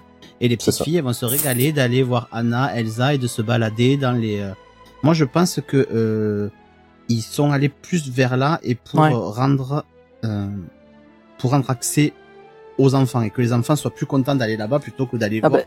Armageddon ou des choses qui les intéressent pas plus que ça. Et, et Mais moi, je serais content d'aller voir euh, Ariel. hein. Mais ça, c'est clair, t'as- raison, parce que euh, j'ai ouais. une petite fille là qui dort à l'étage. Euh, Enfin, déjà, les super-héros, elle, enfin, elle, est- elle est très fan des, des super-héros. Quand je lui ai montré un peu les, les vidéos de, de l'attraction Spider-Man, euh, elle Voilà. dit, ah, ça va être trop bien, on va pouvoir lancer des, des trucs avec nos mains et tout, ça va être trop chouette, parce que le truc qu'il y avait avant, moi, j'ai jamais fait, euh, parce que ça m'intéressait pas, euh, Oui, voilà. voilà, Armageddon m'intéressait pas du tout, quoi. Et, euh, Ouais. et je pense qu'elle l'a même jamais fait, parce que, enfin, voilà, on n'avait pas trop eu l'occasion. Et puis ça l'intéressait pas. Mais, euh, mais en fait, sur ce parc-là, quand on y va, on fait euh, Slinky deux, trois fois, euh, on fait euh, Parachute Drop, et puis euh, de temps en temps, on fait Crush quand, euh, quand elle veut bien, enfin quand, quand elle a envie, et puis euh, c'est à peu près tout ce qu'on fait sur le parc. Quoi. Puis nous, on fait la Tour de la Terreur, parce que il faut qu'on la fasse, euh, c'est un minimum, mais, mais c'est clair qu'on reste pas très longtemps sur le parc. Et, euh, et bien souvent, quand on y va euh, juste une journée, on va même pas dans, dans les studios, en fait, on, on on passe la journée dans l'autre parc. Euh, et je pense que là, clairement, ça va attirer un public plus jeune et, euh, et, enfin voilà, on, on, il tape aussi sur des licences qui fonctionnent quoi. Ouais, Ouais, plein de gens se la- plein de gens se plaignent déjà de Web Singers en disant que c'est trop familial. Oui. Justement, Oh, c'est ce, non. qui- c'est ce qu'il fallait. Parce que Ouais, les attractions euh, Marvel dans les autres parcs jusque-là qui avaient été développées étaient beaucoup trop spectaculaires, beaucoup trop violentes. Ouais. Elles, euh, elles traumatisaient un peu le public euh, enfantin. Mhm. Et, et du coup, dans ce land, il y aura une, une, une attraction de Marvel accessible à tout le public. Avec ce Spider-Man en plus qui est spécifiquement dédié à l'univers un peu du teen movie. Puisque le nouveau Spider-Man est complètement dans cette vibe-là, euh, teen movie, ce qui n'était pas forcément le cas avec les, les- les anciens. Et, euh, et beaucoup de gens sont déçus par ça, mais ça, ça me paraît essentiel justement pour la survie du Walt Disney Studio, comme tu disais, Tony. Et la bonne nouvelle avec l'arrivée de tous ces, ces lands-là aussi, on n'en a pas encore parlé, mais c'est l'arrivée de, de, de nouveaux points de restauration, parce que c'est ce qui, euh, c'est ce qui était le, le talon d'Achille aussi du, du parc, parce qu'au niveau restauration, à part, euh, à part Rémi et euh, comment c'est euh, celui qui a euh, Le restaurant, il y avait le restaurant des le stars. rendez-vous des stars, Ouais. voilà exactement. Il y a, il y a quasi, il y a pas beaucoup de choix. Et euh, chacun va certainement, enfin, non, c'est sûr et certain, va avoir son restaurant, et ça, ça va faire du bien aussi pour le parc. Ah, clairement. Euh, justement, euh, on va passer à Star Wars, donc le land Star Wars. Euh, c'est le land en fait qui, qui est plus polémique actuellement. Non, mais tu es mal informé. En fait, ils annulent le land Star Wars, ils font un land de Roi Lion. Oui, c'est vrai, c'est vrai, j'avais oublié. Alors, le land non, mais plus sérieusement, euh, Voilà, il y a eu euh, pas mal de, rumeurs. Il lancera pas, il lancera moins personnellement. Je pense qu'il lancera de toute façon, quoi qu'il arrive. Euh, je pense pas qu'il laisserait les, concepts, euh, euh, les concept art euh, encore affichés avec le land Star Wars. je sais pas, ah, Al- Alex, rassure-moi, le land Star Wars va arriver quand même un jour. Oui, je sais pas, mais il n'y a pas de concept art du monde Star Wars. Hein. Enfin, là, tu parles Ils des... l'ont retiré sur le parc. hein. Non, non, je, parle du plan, global, ouais. le plan. Ouais, Voilà, le plan bah, global. ouais, bah, le plan, on voit à gauche un petit truc, euh, ça pourrait très bien être autre chose. Oh non, ne dis pas ça. Mais sur le parc, il y avait des palissades devant la- l'ancienne entrée euh, de l'attraction 30 tours. Ils ont enlevé, Ouais. je crois, les affiches là-bas. Ils ont enlevé les affiches euh, Ouais, hein. du futur Mais euh, Galaxy Edge. Oui. Ouais, ouais. Ouais, il me semble Ouais, bien. ça y est, ça y est plus. Je pense que, à, à mon avis, enfin, moi pour moi, je reste convaincu qu'il y aura un land Star Wars. Et bon après, je suis pas objectif du tout. Hein. je pense que là maintenant, c'est clairement établi. Euh, mais euh, mais je pense que c'est plutôt qu'on va l'avoir, mais dans, dans pas, enfin, on, on, va pas l'avoir suffisamment tôt que pour que ça vaille la peine qu'ils en parlent maintenant. Parce que, enfin, il y a, il y a beaucoup de gens qui sont fans de Star Wars, euh, surtout en Europe. Donc je pense qu'il y aura, à mon avis, du Star Wars. Mais il arrivera pas avant au moins 10 ans, je pense. Le, le, le temps qu'on ait euh, qu'on euh, Avengers Campus qui s'ouvre et qui soit bien lancé, qu'on ait euh, Frozen qui arrive, qu'on ait les spectacles sur le lac, etc. Bah. Je pense qu'on en a pour. euh, à- Si, La- le, si, si le succès y est pour, euh, pour le Avengers Campus et pour le Land de Frozen, je pense qu'il se poserait pas trop de questions. Oui, mais le problème, c'est qu'il n'y a pas eu de succès euh, pour Galaxy's Edge. Oui, voilà, c'est ça en fait. Ça, Mais, euh, Mais, mais t'as un fait, rap à jouer aujourd'hui. Non, non, mais non, il non, est c'est pas, alors, pas du tout. Mais t'as raison, mais t'as raison. mais pas du tout parce que c'est c'est le land que j'attends le plus, en réalité. Mais je me doute. Euh, en fait, euh, ce qui, alors, il y a une chose qui est sûre, c'est qu'on savait exactement ce qu'ils allaient construire. Parce que comme moi, Ah tu oui. sais, Olivier, on a reçu le fameux artwork de Galaxy's Oui. Edge. Et en fait, Qui, mais, euh, ouais, qui est d'une beauté intersidérale, j'en un ai des larmes beaux aux livres yeux. que j'ai. Ouais. Ouais, moi aussi. Ouais. Euh, et en fait, euh, dans ce artwork, tu te rends compte que toute la partie sur la résistance, parce qu'en fait, il y a trois parties dans Galaxy's Edge. Il y a le marketplace, donc qui est vraiment le centre-ville, qui est une, une zone commerciale. Il y a euh, la zone qui est occupée par le Premier Ordre, donc qui est l'entrée de la ville. Et puis il y a, ah bah, il y a aussi bien sûr la partie des contrebandiers, là où est posé le Faucon Millennium. Et enfin, il y a toute la partie qui est la plus étendue, qui est euh, la zone autour de la résistance, qui est en fait cachée au milieu de la roche, de la forêt. En fait, nous, on devait avoir que cette zone-là. Ouais. Et dans cette zone-là, il y avait l'attraction Rise of Resistance. Donc en fait, c'était assez facile de comprendre en regardant à la fois le concept art du Walt Disney Studio et en se plongeant dans les concept art du livre, qu'en fait, on avait une zone euh, qui était une petite zone Galaxy's Edge, qui comprenait une attraction sur la thématique de la résistance et qui, qui aurait Mm. dû donc être ce trackless autour de Rise of Resistance. Et donc, on a euh, ce concept art finalement de plus près, grâce euh, à cet ouvrage, euh, on a le, le- quasiment le concept art définitif. Alors, ils indiquent pas que c'est pour Disneyland Paris.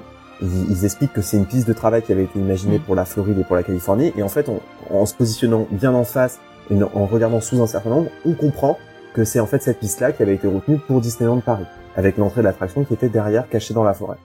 Et euh, du coup, le X-Wing de Peau d'Amrod. Donc ça, c'était sûr, c'était ce qu'ils avaient prévu à la base et c'est ce qu'ils ont annoncé dans le grand plan d'extension. On le devine assez facilement aujourd'hui. C'est facile de le deviner avec le recul, mais c'était ça en fait. Ça, c'est la première chose. Après, est-ce que ils vont construire quelque chose à cet endroit? C'est sûr que oui. Et d'ailleurs, ça n'avait pas bougé depuis un certain temps. Et là, ces derniers jours, le terrain a commencé Oui. à être aménagé. Oui. La terre, la terre a bougé. Il y a des tracteurs maintenant à cet endroit-là. C'était une zone qui était pas du tout occupée et d'un seul coup, ça bouge. Et donc, on se dit, bah finalement, peut-être que ça pourrait arriver beaucoup plus tôt que ce qu'on pensait. Après, euh, la rumeur concernant le Roi Lion et le fait que Galaxy's Edge soit euh, annulé, bah, c'est vrai que, en tout cas, Galaxy's Edge n'a jamais été intégré à la communication sur ce plan d'extension, alors que le Land Frozen, oui, puisqu'à la D23, ils ont dévoilé des concept art autour du Land Frozen de Disneyland Paris. Et euh, aujourd'hui, ils affichent et ils, ils continuent de dire qu'il y aura bien un Land Frozen. Et on voit que par contre, Galaxy's Edge n'est plus du tout mentionné dans les communications. Et effectivement, au début, on avait ce plan d'extension des Walt Disney Studios où on apercevait au loin Galaxy's Edge, mais on n'avait pas ce gros plan dont bénéficiait à la fois le Avengers Campus et Frozen. Et donc, on voyait complètement que soit le processus créatif était en stand-by, euh, soit euh, c'était le processus euh, purement technique et comment dire et le rétro-panning en fait, c'est-à-dire le fait que, le truc était, était avait en pause. Et mais en fait moi ce dont j'ai peur c'est que c'est simplement le processus créatif qui soit en pause, c'est-à-dire que derrière il y, ait, il y ait vraiment plus de processus créatif et qu'ils aient, ils aient remis complètement à plat euh, l'idée. Euh, le problème c'est que moi sur cette histoire j'entends tout et son contraire. Euh, parfois, ça, ça nous arrive de- d'avoir de, vraies infos et de savoir un petit peu en avance ce qui va se passer parce que on a tous, nous, dans la communauté, des gens euh, qui peuvent être bien informés, mais là sur cette histoire, on a, Il y a- il y a on rien. tous entendu n'importe quoi. Enfin, Pour le moment, il y a toutes les sources qu'on a. Enfin, deux trois personnes que je connais sur les parcs euh, qui sont pas trop mal placées, et euh, il y en a qui, enfin, disent tous des choses différentes. Donc euh, pour le moment, il y a vraiment. J'ai l'impression que même Disney en fait ne sait pas ce qu'il va faire pour le moment. En fait, c'est pas que Disney ne sait pas ce qu'il va faire, c'est que en fait, pour moi, ça ne relève pas d'Euro Disney. C'est-à-dire que c'est vraiment là, ils sont pour moi encore au stade créatif. Ouais. Et donc quand un projet de ce type-là est au stade créatif, c'est même pas Euro Disney, c'est même pas euh, dans les bureaux d'Euro Disney. Ouais, c'est encore Imagineering ou, ou Mais- oui, mais en Californie. Ça décide, ouais. Mais en Cali, voilà, c'est ça, en Californie. Au- en Californie, dans un bureau où il y a même pas 10 personnes. Ouais. Et ça se joue là pour l'instant. En revanche, quand je vois que la Terre commence à être bougée et qu'il commence à y avoir des tracteurs à ce moment-là, je me dis ah, est-ce que on n'est pas sur le point de déposer un permis de construire? Et là, ça change tout par contre. Mais il faudrait qu'il y ait un permis de construire, ce qui n'a pas, ce qui a pas été fait et ce qui a pourtant été fait pour l'instant euh, pour Frozen. Pour Frozen, on l'a déjà. Mais c'est vrai que pour cette zone-là, enfin, honnêtement, moi, je, après, je garde espoir vraiment d'avoir du Star Wars là-bas. Et je me dis que c'est peut-être tôt pour le moment encore que que peut-être voilà, il, enfin, effectivement, maintenant, c'est vrai que ça, j'ai vu de- depuis deux trois jours que ça commençait à bouger. euh, J'ai j'ai pu se placer sur les réseaux, mais euh, mais je, ouais, je je sais pas en fait. Je, je garde espoir quand même pour que, pour que ça soit du Star Wars. Et je vois pas trop ce qu'on pourrait mettre d'autre comme licence à cet endroit-là qui aurait. euh, Avatar. Ouais, Avatar, ouais. Ouais, c'est vrai que ouais. Ouais. S'ils ont pas les moyens de kiff, faire, euh, ils vont pas- Galaxy oui, voilà. ils auront pas les moyens de faire Avatar. Pour moi, c'est pas une question de moyens. C'est en fait Oui. ils, ont, ils sont ils sont bah oui parce Question que de le- succès. Euh, c'est une question de succès, de rentabilité, parce que en fait, euh, ils sont obligés de construire maintenant à cet endroit-là, ils se sont engagés. Ça fait partie de la convention euh, signée avec l'État. Mhm. Euh, et donc, ils ont promis ce plan d'extension et il est désormais injecté. Mhm. Donc, ils ont commencé à dépenser. Euh, donc ça, c'est la première chose. Et deuxième chose, euh, comment dire euh, En fait, je, je Galaxy's Edge, enfin, Ninou l'a visité. euh, C'est Oui. extraordinaire, c'est une expérience hyper immersive. Mais si on est honnête, euh, est-ce que ça va parler au public européen? C'est quand même une expérience très particulière dans l'univers Star Wars. C'est c'est que les nouveaux personnages dans une planète qu'on ne connaît pas, euh, qui a jamais été montrée dans les films. Et en fait, je pense que eux-mêmes euh, font déjà le bilan de Galaxy's Edge en Californie et en Floride, qui n'a pas fonctionné en fait. Ouais, ça c'est vrai. Alors Est-ce que ça marche mieux en ça Californie cartonne. Bah, en tout cas, moi, quand je l'ai visité, euh, ça faisait peur à voir, quoi. Un, un, un aussi grand espace aussi vide, alors que le reste Mais- du parc était blindé. C'est ça. Est-ce que c'est pas le problème? Est-ce que c'est pas parce que le land est beaucoup trop grand? Ah, il est beaucoup trop grand. C'est Ah, et tu crois que du coup avec un land plus petit ça pourrait mieux fonctionner? Que justement il y Ah bah, aurait, il tout y aurait cas- plus de monde et du coup le monde attirerait le monde parce qu'il y a, il y a moins Ah bah, c'est sûr que, Ouais, c'est vrai que ça pourrait que quoi c'est sûr que quoi qu'il arrive, quel que soit euh, le succès de notre Galaxy Z, il sera forcément plus rentable parce que ce qu'ils ont fait en Californie et en. Floride, c'est dix fois trop grand. Ouais, Mais en même temps, beaucoup de gens reprochent à Avatar d'être dix fois trop petit. C'est ça aussi qui est paradoxal. Ouais, mais euh, moi je trouve qu'Avatar il a à bonne taille, mais euh, Galaxy Edge, moi c'est vraiment ce qui m'a frappé. Alors c'est très beau pour euh, quelqu'un qui n'est pas fan Star Wars. J'ai trouvé ça très beau, j'ai adoré ce, ce land, mais je l'ai trouvé beaucoup trop grand, beaucoup trop vaste, et on, on s'y perdait. Bon après le la chose qu'il y avait, c'est que quand je l'ai visité, Rise of Resistance était fermé. Il n'était pas Ouais, encore ouvert. Ouais. Donc j'avais une partie du land qui était euh, inexistante. Vu qu'il n'y avait pas d'attraction, il n'y avait rien à y faire. Donc c'était plus vide. Peut-être que maintenant que l'attraction est ouverte, et encore il n'y a pas de file d'attente, il n'y a rien, donc je suis pas sûr que ça change grand chose. Mais Ouais. je trouve ce land beaucoup trop grand. Et quand j'ai vu euh, l'annonce et quand j'ai vu sur les sur ces plans le, le Galaxy Edge probable qu'on aurait en France et la taille qui était bien plus réduite que ce qu'on a ce qu'ils ont aux États-Unis, je me suis dit ah ça ça pourrait être peut-être plus sympa d'avoir quelque chose de plus concentré et euh, Je suis d'accord. Ouais, moi je trouve que ce serait vraiment bête de leur part de de pas faire ça parce que pour moi ça va marcher. Moi je pense qu'il y a un public qui qui attend vraiment euh, ça et même moi qui suis pas fan euh, Star Wars, je je pense que ça serait bien. Il y, a un gros public de que- fans Star Wars en Europe, hein, mais euh, ouais, comme tu dis, est-ce que ça marchera auprès du plus grand public?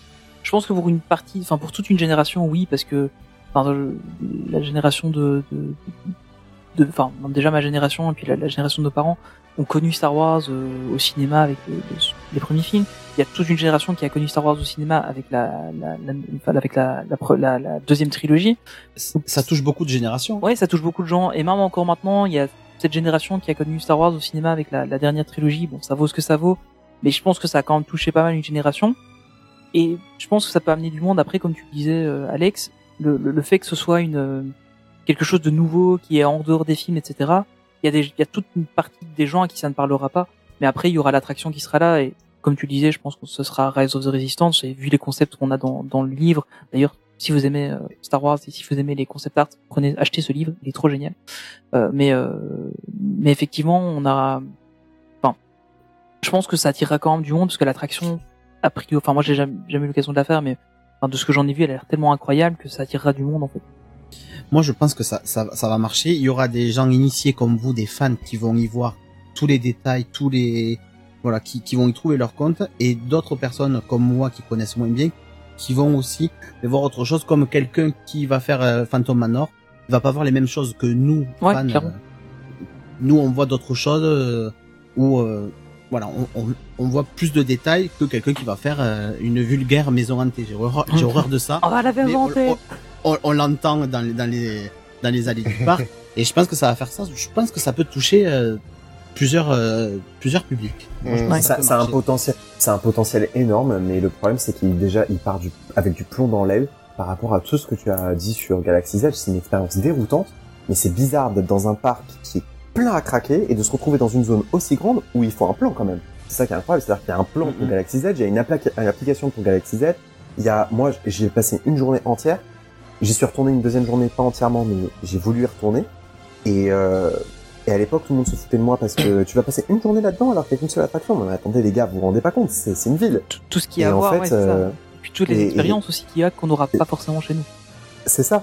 Et en fait, j'ai compris tout de suite quel était le problème de Soland en rentrant. C'est, effectivement ce que disait Lino, c'est la taille. Mm. La taille, le trop d'expérience à payer en plus. Euh, Et en fait, et donc, et donc, je pense que eux, en Californie et en Floride, ils se posent la question, ils se disent, est-ce que on n'a pas fait une erreur à la fois créative, peut-être une erreur aussi d'exploitation, en mettant trop d'expérience payante en plus dans cet endroit. Et donc, en fait, ils sont en train de se dire, est-ce qu'on n'a pas raté le train aussi, parce que finalement, Wizarding World, ça a déjà plus de 10 ans. Est-ce que c'est pas déjà fini? Est-ce que maintenant les gens veulent pas finalement de- des bonnes attractions plutôt que des lands immersifs Donc en fait, ils sont en train de se poser des questions. Et, euh, et c'est pour ça que c'est notre truc complètement en stand-by. Je suis sûr que c'est à cause de ça. Mm. Ok, alors maintenant, une chose dont on n'a pas parlé avant de clôturer euh, cette émission, euh, c'est tout euh, l'entertainment qu'il y a autour et qu'il y a toujours dans un parc euh, avec les landes, etc. C'est le retour des parades, parce que les parades à, à Walt Disney Studios, ça fait très très longtemps qu'il n'y en a plus.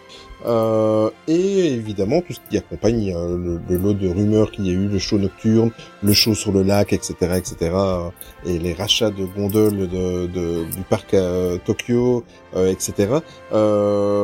Est-ce que tout ça va être bon Déjà, il faudrait que les parades reviennent après cette période Covid, mais est-ce que tu penses, Alex, que tout ça sera mis au point en même temps, ça va venir euh, petit à petit Et euh, est-ce que tu vois un retour des parades? Par exemple, c'est tout bête, mais moi je me souviens de la parade de Walt Disney Studios. Moi, elle me plaisait bien. Bon, elle était petite, elle était sur euh, sur l'allée principale là, qui était euh, euh, avec la, la pellicule là sur le sol, etc. Je sais, je sais parce que je ne reviens plus sur le nom de la Star parade. Zone Parade. Euh, moteur action euh... C'était c'était la Star Zone Parade, non? La Star Zone Parade, non?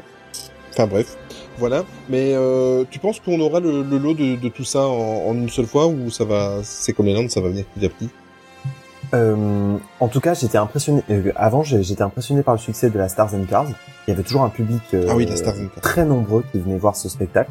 Et donc, euh, le choix de mettre des parades euh, au Walt Disney Studios, qui en plus étaient des parades moins chères, était, je pense, une bonne idée. Mhm.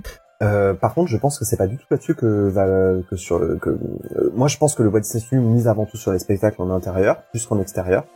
Et, et de toute façon, euh, je pense pas qu'il y aura le retour d'une parade euh, sur ce parc. Par contre, euh, il est quasiment évident que Fantasmic arrive à Walt Disney Studios avec le rachat des, des avec le rachat des barges de, de Tokyo Disneyland. Alors j'espère juste que ce sera pas la version de Tokyo Disneyland, mais en fait la Walt Disney Company n'a jamais lâché ce spectacle depuis qu'il existe. Il est donné. C'est vrai. Et il n'a jamais été interrompu. Euh, donc là, il est interrompu en ce moment en Floride et en Californie à cause du contexte, mais en Floride, il va revenir. Il est simplement en réhabilitation. Et en Californie, je pense qu'il reviendra aussi un jour. Et, euh, et en fait, je pense que Fantasmic aussi, ça fait partie de l'histoire de Disneyland Paris parce que c'est une musique qui a très souvent été jouée. C'est le spectacle, a- le parc a été créé en même temps que le spectacle à peu près. Ça arrive à la même période. La Fantillusion Parade, c'est le même schéma narratif que Fantasmic, c'est la même chose. hein. C'est quasiment le Mhm. même spectacle avec une musique différente, mais c'est pareil. Et en fait, je pense que euh, Fantasmic, c'est euh, c'est un peu la cinécénie de Disney. Et je pense que c'est un énorme potentiel pour ceux qui ont déjà Ah vu ouais. la cinécénie. Je pense que c'est un énorme potentiel et qu'aujourd'hui ça reste indémodable et que c'est sur ce spectacle-là que Disney doit parier pour euh, pour le relan- pour, pour relancer Et puis son ça va-. Et puis ça va être une nouveauté pour euh, le public européen qui n'auront pas eu la chance d'avoir de l'avoir déjà vu Ouais. aux États-Unis. C'est ça. Ça reste une nouveauté. Mhm. Et en plus c'est magique. Moi personnellement c'est un des plus beaux shows que j'ai vu. Euh, bon moi je l'ai vu il y a 16 ans donc euh, en Floride mais mais euh, moi c'est un show que j'apprécie. Il se passe pas un mois sans que j'écoute euh, les, les, les 27 minutes de, de, de, de musique du show. Et euh, moi franchement si ça ça vient je reprends je prends un passeport annuel euh, à vie. Ça y est, c'est dit. Ne parle pas trop vite. Attention Olivier, c'est enregistré tout ça. Grave. On te le Allez, avant de nous quitter, un petit tour de table. Euh, sur une simple question, on va commencer par Inou. Euh, une fois que tout sera, sera mis en place, je pense qu'il y aura déjà quelques années qui se sera passé. Et j'ai juste envie de poser une question. Et après, euh, qu'est-ce que tu aimerais, qu'est-ce que tu verrais, euh, qu'est-ce qui pourrait encore plus combler ton cœur de fan dans ce parc euh, Inou Ah, dans ce parc. Oh, ou même sur le resort en général. Ah, mais- parce que moi j'allais on dire le- un troisième parc. Ah, troisième parc, hein. Je vois grand. on parle. oui, mais on parle de l'avenir des Walt Disney Studios. Donc on va Mais rester sur les Walt ce Disney parc, Studios. euh, Qu'est-ce que... Qu'est-ce qui me comblerait? Non, mais déjà qui est tout ça. Ah oui, ça c'est voilà. Voilà. Déjà qui est tout ça, qui est un beau show. Et que... Déjà s'il y avait tout ça, s'il y avait un beau Toy, euh, Toy Story euh, Land, tu vois, qu'il agrandisse, et s'il rajoutait par exemple Toy Story Mania, qui est Oh pour moi une superbe Ah, attraction et qui a parfaitement sa place là-bas. Euh, moi, je demande rien de plus, quoi. Déjà qu'il y ait ça, qu'il y ait Mhm. plus de restos et plus de boutiques, hein, parce que c'est vraiment ce qui me manque, moi, cruellement dans ce, Mhm. dans ce parc, c'est les restos et les boutiques. On y va à l'ouverture quand on y va en séjour. Euh, déjà sur des séjours de 3-4 jours, on n'y passe qu'une demi-journée dans ce parc. On y Oh. va le matin et vers 13-14 heures, on s'en va On et on va et on va manger à Disneyland euh, Park et on reste là parce Ouais. que l'offre euh, l'offre resto ben, elle est très très limitée et soit tu manges au bistrot chez Rémi et tu manges bien soit ben tu grignotes ou tu manges un burger au, au studio 1 ou Ou un croc.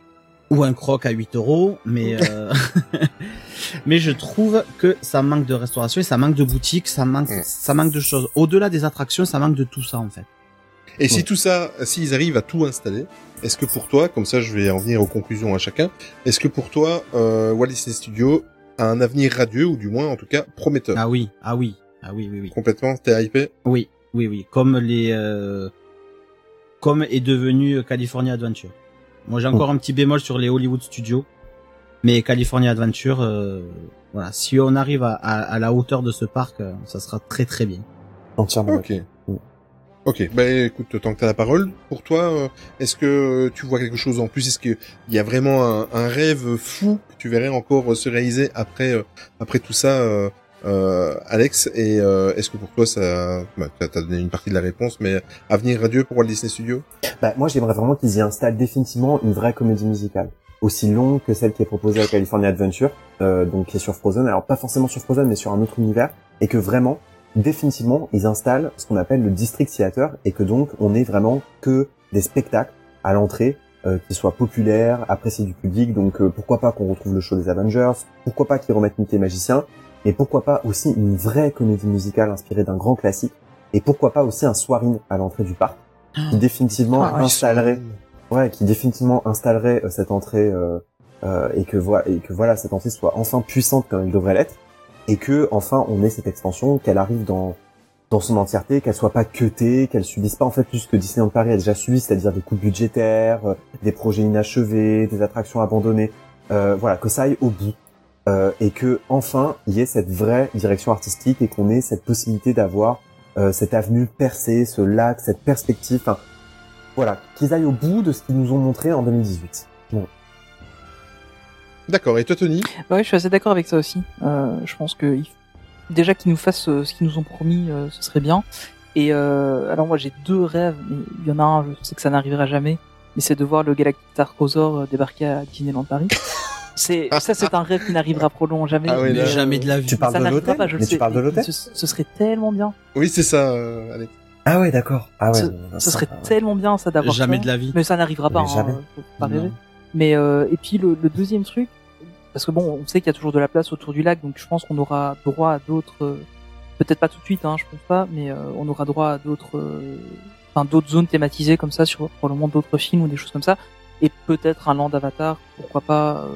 Hmm. Si on si on a bien le land Star Wars, pourquoi pas un land Avatar d'ici euh, pas, 10 ans, une dizaine d'années. Parce que bon, on veut au, au- rythme où les films euh, sortent, on a encore un peu le temps de.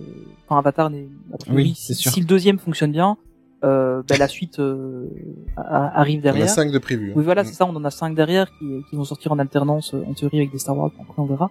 Mais euh, on, on devrait en avoir un tous les deux ans. Donc, euh, je pense qu'il y a, il y a des possibilités qu'on ait du Avatar à ce moment-là. ouais. Ça pourrait être, ça pourrait être pas mal. Et, euh, et contrairement au Galactica Cruiser, où ça, je crois qu'on l'aura jamais.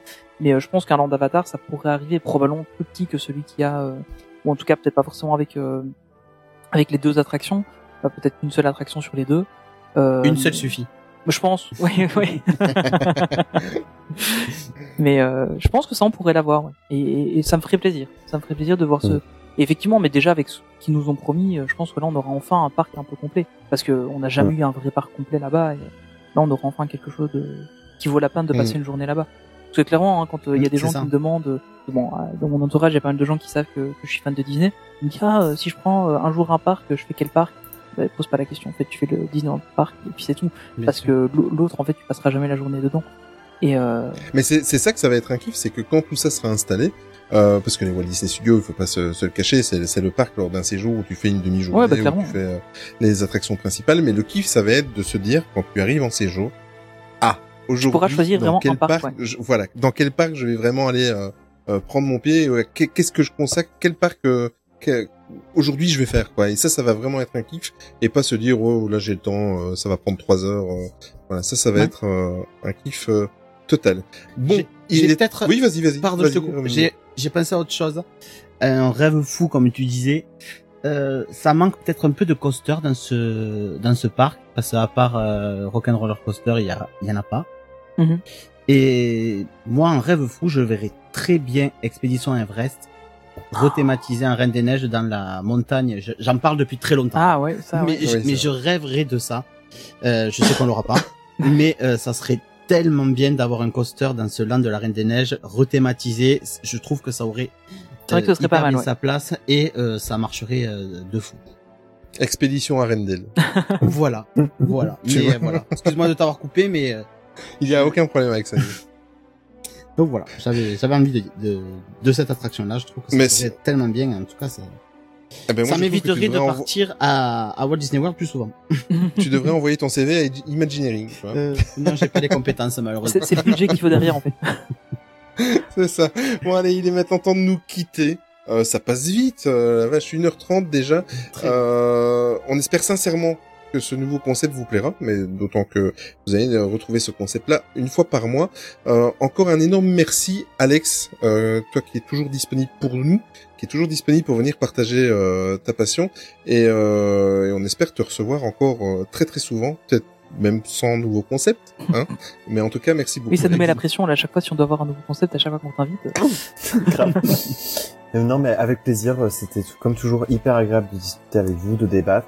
Euh, moi, j'adore l'exercice du podcast. Hein. Je vous cache pas que très souvent, je, je me dis euh, que peut-être j'aimerais bien faire du podcast, mais en plus de la chaîne, ça demande beaucoup, beaucoup de boulot. Euh, mais euh, voilà, j'adore ça. Et en plus, avec vous, c'est hyper agréable. Donc, euh, Mais écoute, on, on cherche encore des chroniqueurs, hein, si tu veux venir euh, régulièrement. La, la porte est ouverte, sincèrement. Moi, j'aurais une question à poser à Alex, même si je sais déjà la réponse. Mais est-ce que tu as filmé des vlogs à Dubaï? Oui, aujourd'hui, euh, nous, Ah. j'ai sorti un vlog ouais. euh, sur euh, Ferrari World. Euh, alors, l'énorme problème, c'est que je sais pas si je vais aller au bout. Parce que ces parcs sont extrêmement méconnus, ils sont inaccessibles. Et donc, euh, le problème, c'est que ça touche pas un grand public. Et donc, euh, là, mon vlog sur Ferrari World, qui est quand même le parc le plus connu de la région et de, du pays, euh, marche pas très bien. Donc, je sais pas si je vais aller au bout. Mais, mais par contre, euh, j'ai j'ai tout filmé. Si tu dois, pour nous, tu dois aller au bout. On, on va voir, on va voir si. Bah, je vais essayer de le caler en fait sur des moments de, de, de moins forte actualité pour pas griller mes, mes, mes cartouches parce que tu sais comme moi comment fonctionne la, le, les YouTube et en fait euh, je vais essayer d'en sortir un maximum et de faire connaître et de faire comprendre euh, les, les, les resorts dans lesquels je suis allé mais je vais peut-être pas tout montrer. Euh, par contre il y en a un que j'aimerais vraiment montrer parce que ça m'a marqué c'est euh, l'Atlantis Resort donc qui est une copie de l'hôtel qui existe aux Bahamas. Euh, donc je précise pour les gens qui nous écoutent j'étais à Dubaï Et donc cet hôtel, l'Atlantis, c'est le plus grand parc aquatique du monde. C'est aussi un aquarium en souterrain et c'est tout un univers sur euh, l'Atlantide, la cité perdue, sur l'univers des Atlantes. Et là, vraiment, pour la première fois en dehors de Walt Disney World, j'ai eu une expérience immersive euh, dans un resort comme comme aurait pu le faire Walt Disney World. C'était une folie. Euh, et donc vrai que tu ça, fait vraiment, ouais, là, j'aimerais vraiment partager euh, cette expérience-là, qui est qui est déjà bien connue en plus du public français, puisque Aquaventure est le parc euh, aquatique le plus visité de Dubaï et c'est le plus visité aussi par la clientèle française et européenne. Donc euh, j'espère partager ça un maximum. Et oui, je sais Ninou que toi t'avais prévu d'y aller. Il me semble, c'est ce que tu m'as dit par message, et j'espère vraiment que tu que tu pourras y aller, que tu pourras me donner ton avis parce que c'est fabuleux comme endroit. Mm. Mais en tous les cas, euh, si c'est pas encore fait, allez vous, ab- ce qui m'étonnerait, allez vous abonner sur la chaîne de, de Alex, donc Lextopia, et vous allez euh, découvrir tout ça. Moi, j'ai adoré ta vidéo aujourd'hui, euh, donc moi, pour moi, tu peux continuer, ne fût-ce que rien, que- rien que pour ok. moi, j'ai adoré. Euh, et écoute, merci aussi à toi, Ninou, et euh, super que tu intègres l'équipe. Merci à vous. plaisir. Merci beaucoup à vous. euh, je vous le dirai jamais assez. Je suis très content. Comme disait Alex, moi aussi, moi j'ai découvert le podcast avec vous et c'est un exercice que j'aime beaucoup. Mais voilà, ça prend beaucoup de temps, les vidéos, le travail. Euh, c'est pas notre. euh, on fait ça juste par passion. Ça, Et euh, donc ça prend du temps et de m'intégrer avec vous euh, une fois par mois, euh, j'en suis très heureux et, euh, et j'espère que qu'on fera de, de, de bons débats. Évidemment, évidemment. Et C'est déjà bien parti. Je ne vais pas oublier. Je ne vais pas oublier mon comparse Tony. Merci à toi Tony. Et euh, c'est quand même une aventure de dingue Ouais. trois ans après. Écoute, ça fait du de se bien retrouver. pour une fois Ça fait du bien. de, de, de, de moi de juste participer comme ça et de pas avoir à, à relancer, à suivre et tout. Franchement, c'est un exercice que j'ai beaucoup aimé. Euh, Est-ce je- que c'est Olivier qui va monter le podcast? Ah non, non, non, ça c'est Ah, impossible. je- J'espérais une réponse euh, affirmative. ça c'est impossible. Non, ça c'est toujours pour moi. impossible pour moi. Bon, avant de nous quitter, on va faire un petit rappel, un petit tour d'horizon de l'univers euh, Main Street Actu. Donc, n'oubliez surtout pas que maintenant Main Street Actu, c'est un, c'est devenu un hub en fait où il y a trois équipes de podcasts, euh, tous les trois dédiés à l'univers de Disney. Il y a le podcast Il était un plus, qui est un podcast mensuel consacré à des dossiers en lien avec le, cons- le contenu Disney+. D'ailleurs, qui y a été, euh, Alex, euh, il y a pas très longtemps. C'était Euh, génial. alors, merci pour eux. On les salue d'ailleurs. Euh, le nouveau, le, le dernier né, Imagination Street, euh, qui est en fait un podcast bimensuel. Pardon, bimensuel, qui est dédié à la science Disney, donc l'imagineering. C'est tout nouveau, c'est c'est tout récent, donc allez les découvrir. Le premier épisode est sorti la semaine dernière et il était consacré à mon attraction préférée de tous les temps, Pirates des Caraïbes. Et bien évidemment, le podcast Main Street Actu historique, bimensuel, sauf que maintenant, ben, vous avez en alternance le podcast d'actualité et le podcast euh, MSA Café dont vous venez découvrir le premier épisode aujourd'hui. Euh, si vous voulez retrouver toute l'actualité de ces trois podcasts, euh, Facebook, Instagram, Twitter, pour les réseaux sociaux, donc en tapant Main Street Actu, où vous retrouverez à chaque fois euh, l'actualité des trois podcasts sur le même réseau social, sur les mêmes réseaux sociaux. On n'a pas encore divisé tout ça en trois. Il faut surtout pas le faire, sinon on va se tirer une balle. Déjà comme ça, c'est compliqué. Oui, voilà, c'est déjà assez compliqué. On peut nous trouver sur Twitch, sur YouTube. Euh, très important, le Discord. J'ai réussi à, à faire aimer le Discord à, à notre ami Ninou, euh, qui est devenu un, un habitué le voit du beaucoup Discord maintenant, maintenant. On le voit, mais on le voit beaucoup, c'est vrai.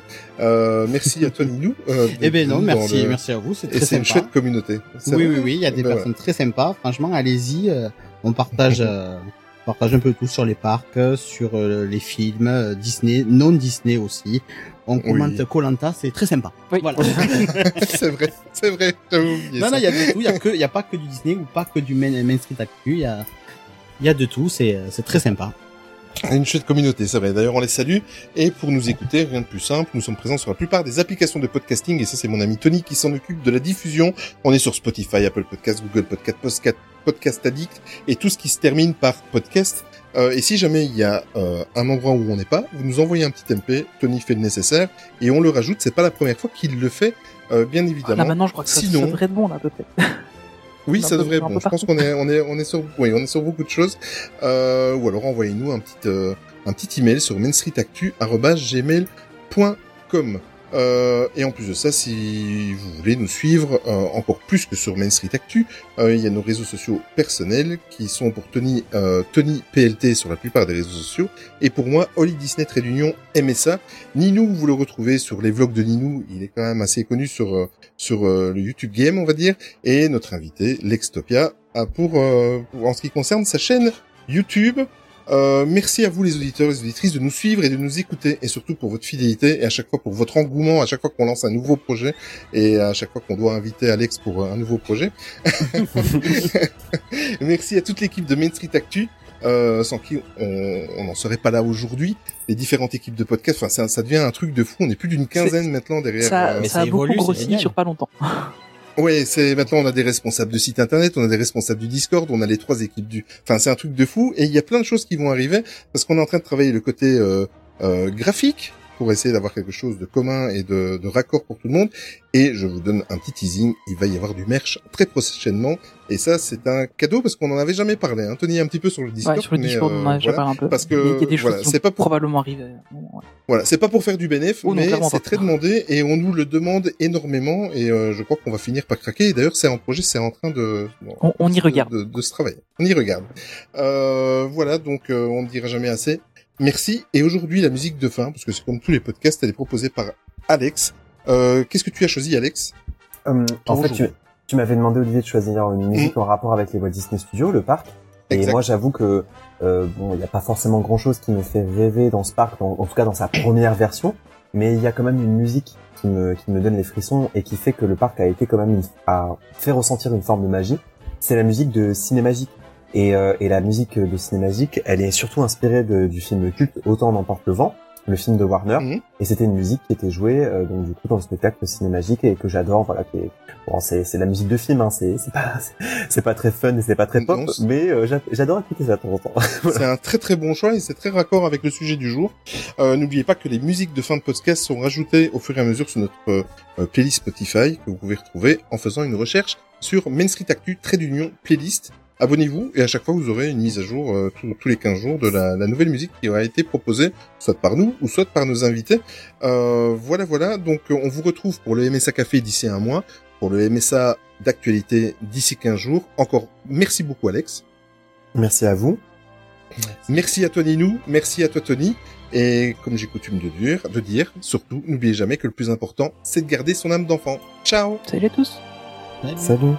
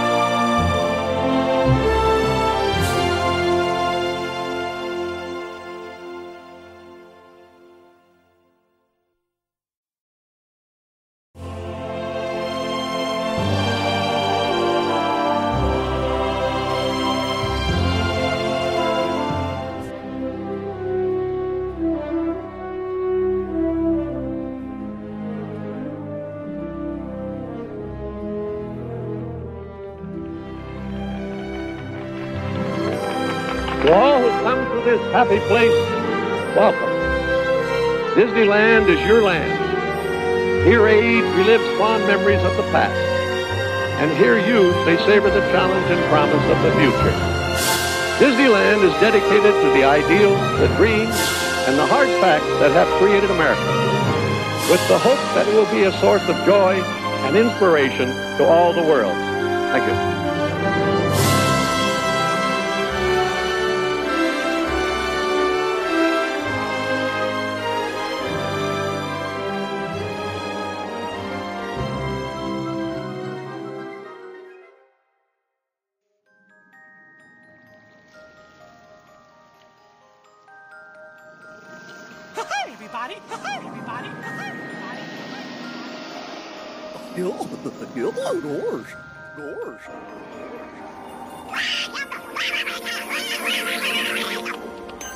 Une agréable fin de soirée et souvenez-vous que tout commence avec les rêves. Now it's time to say goodbye. See real.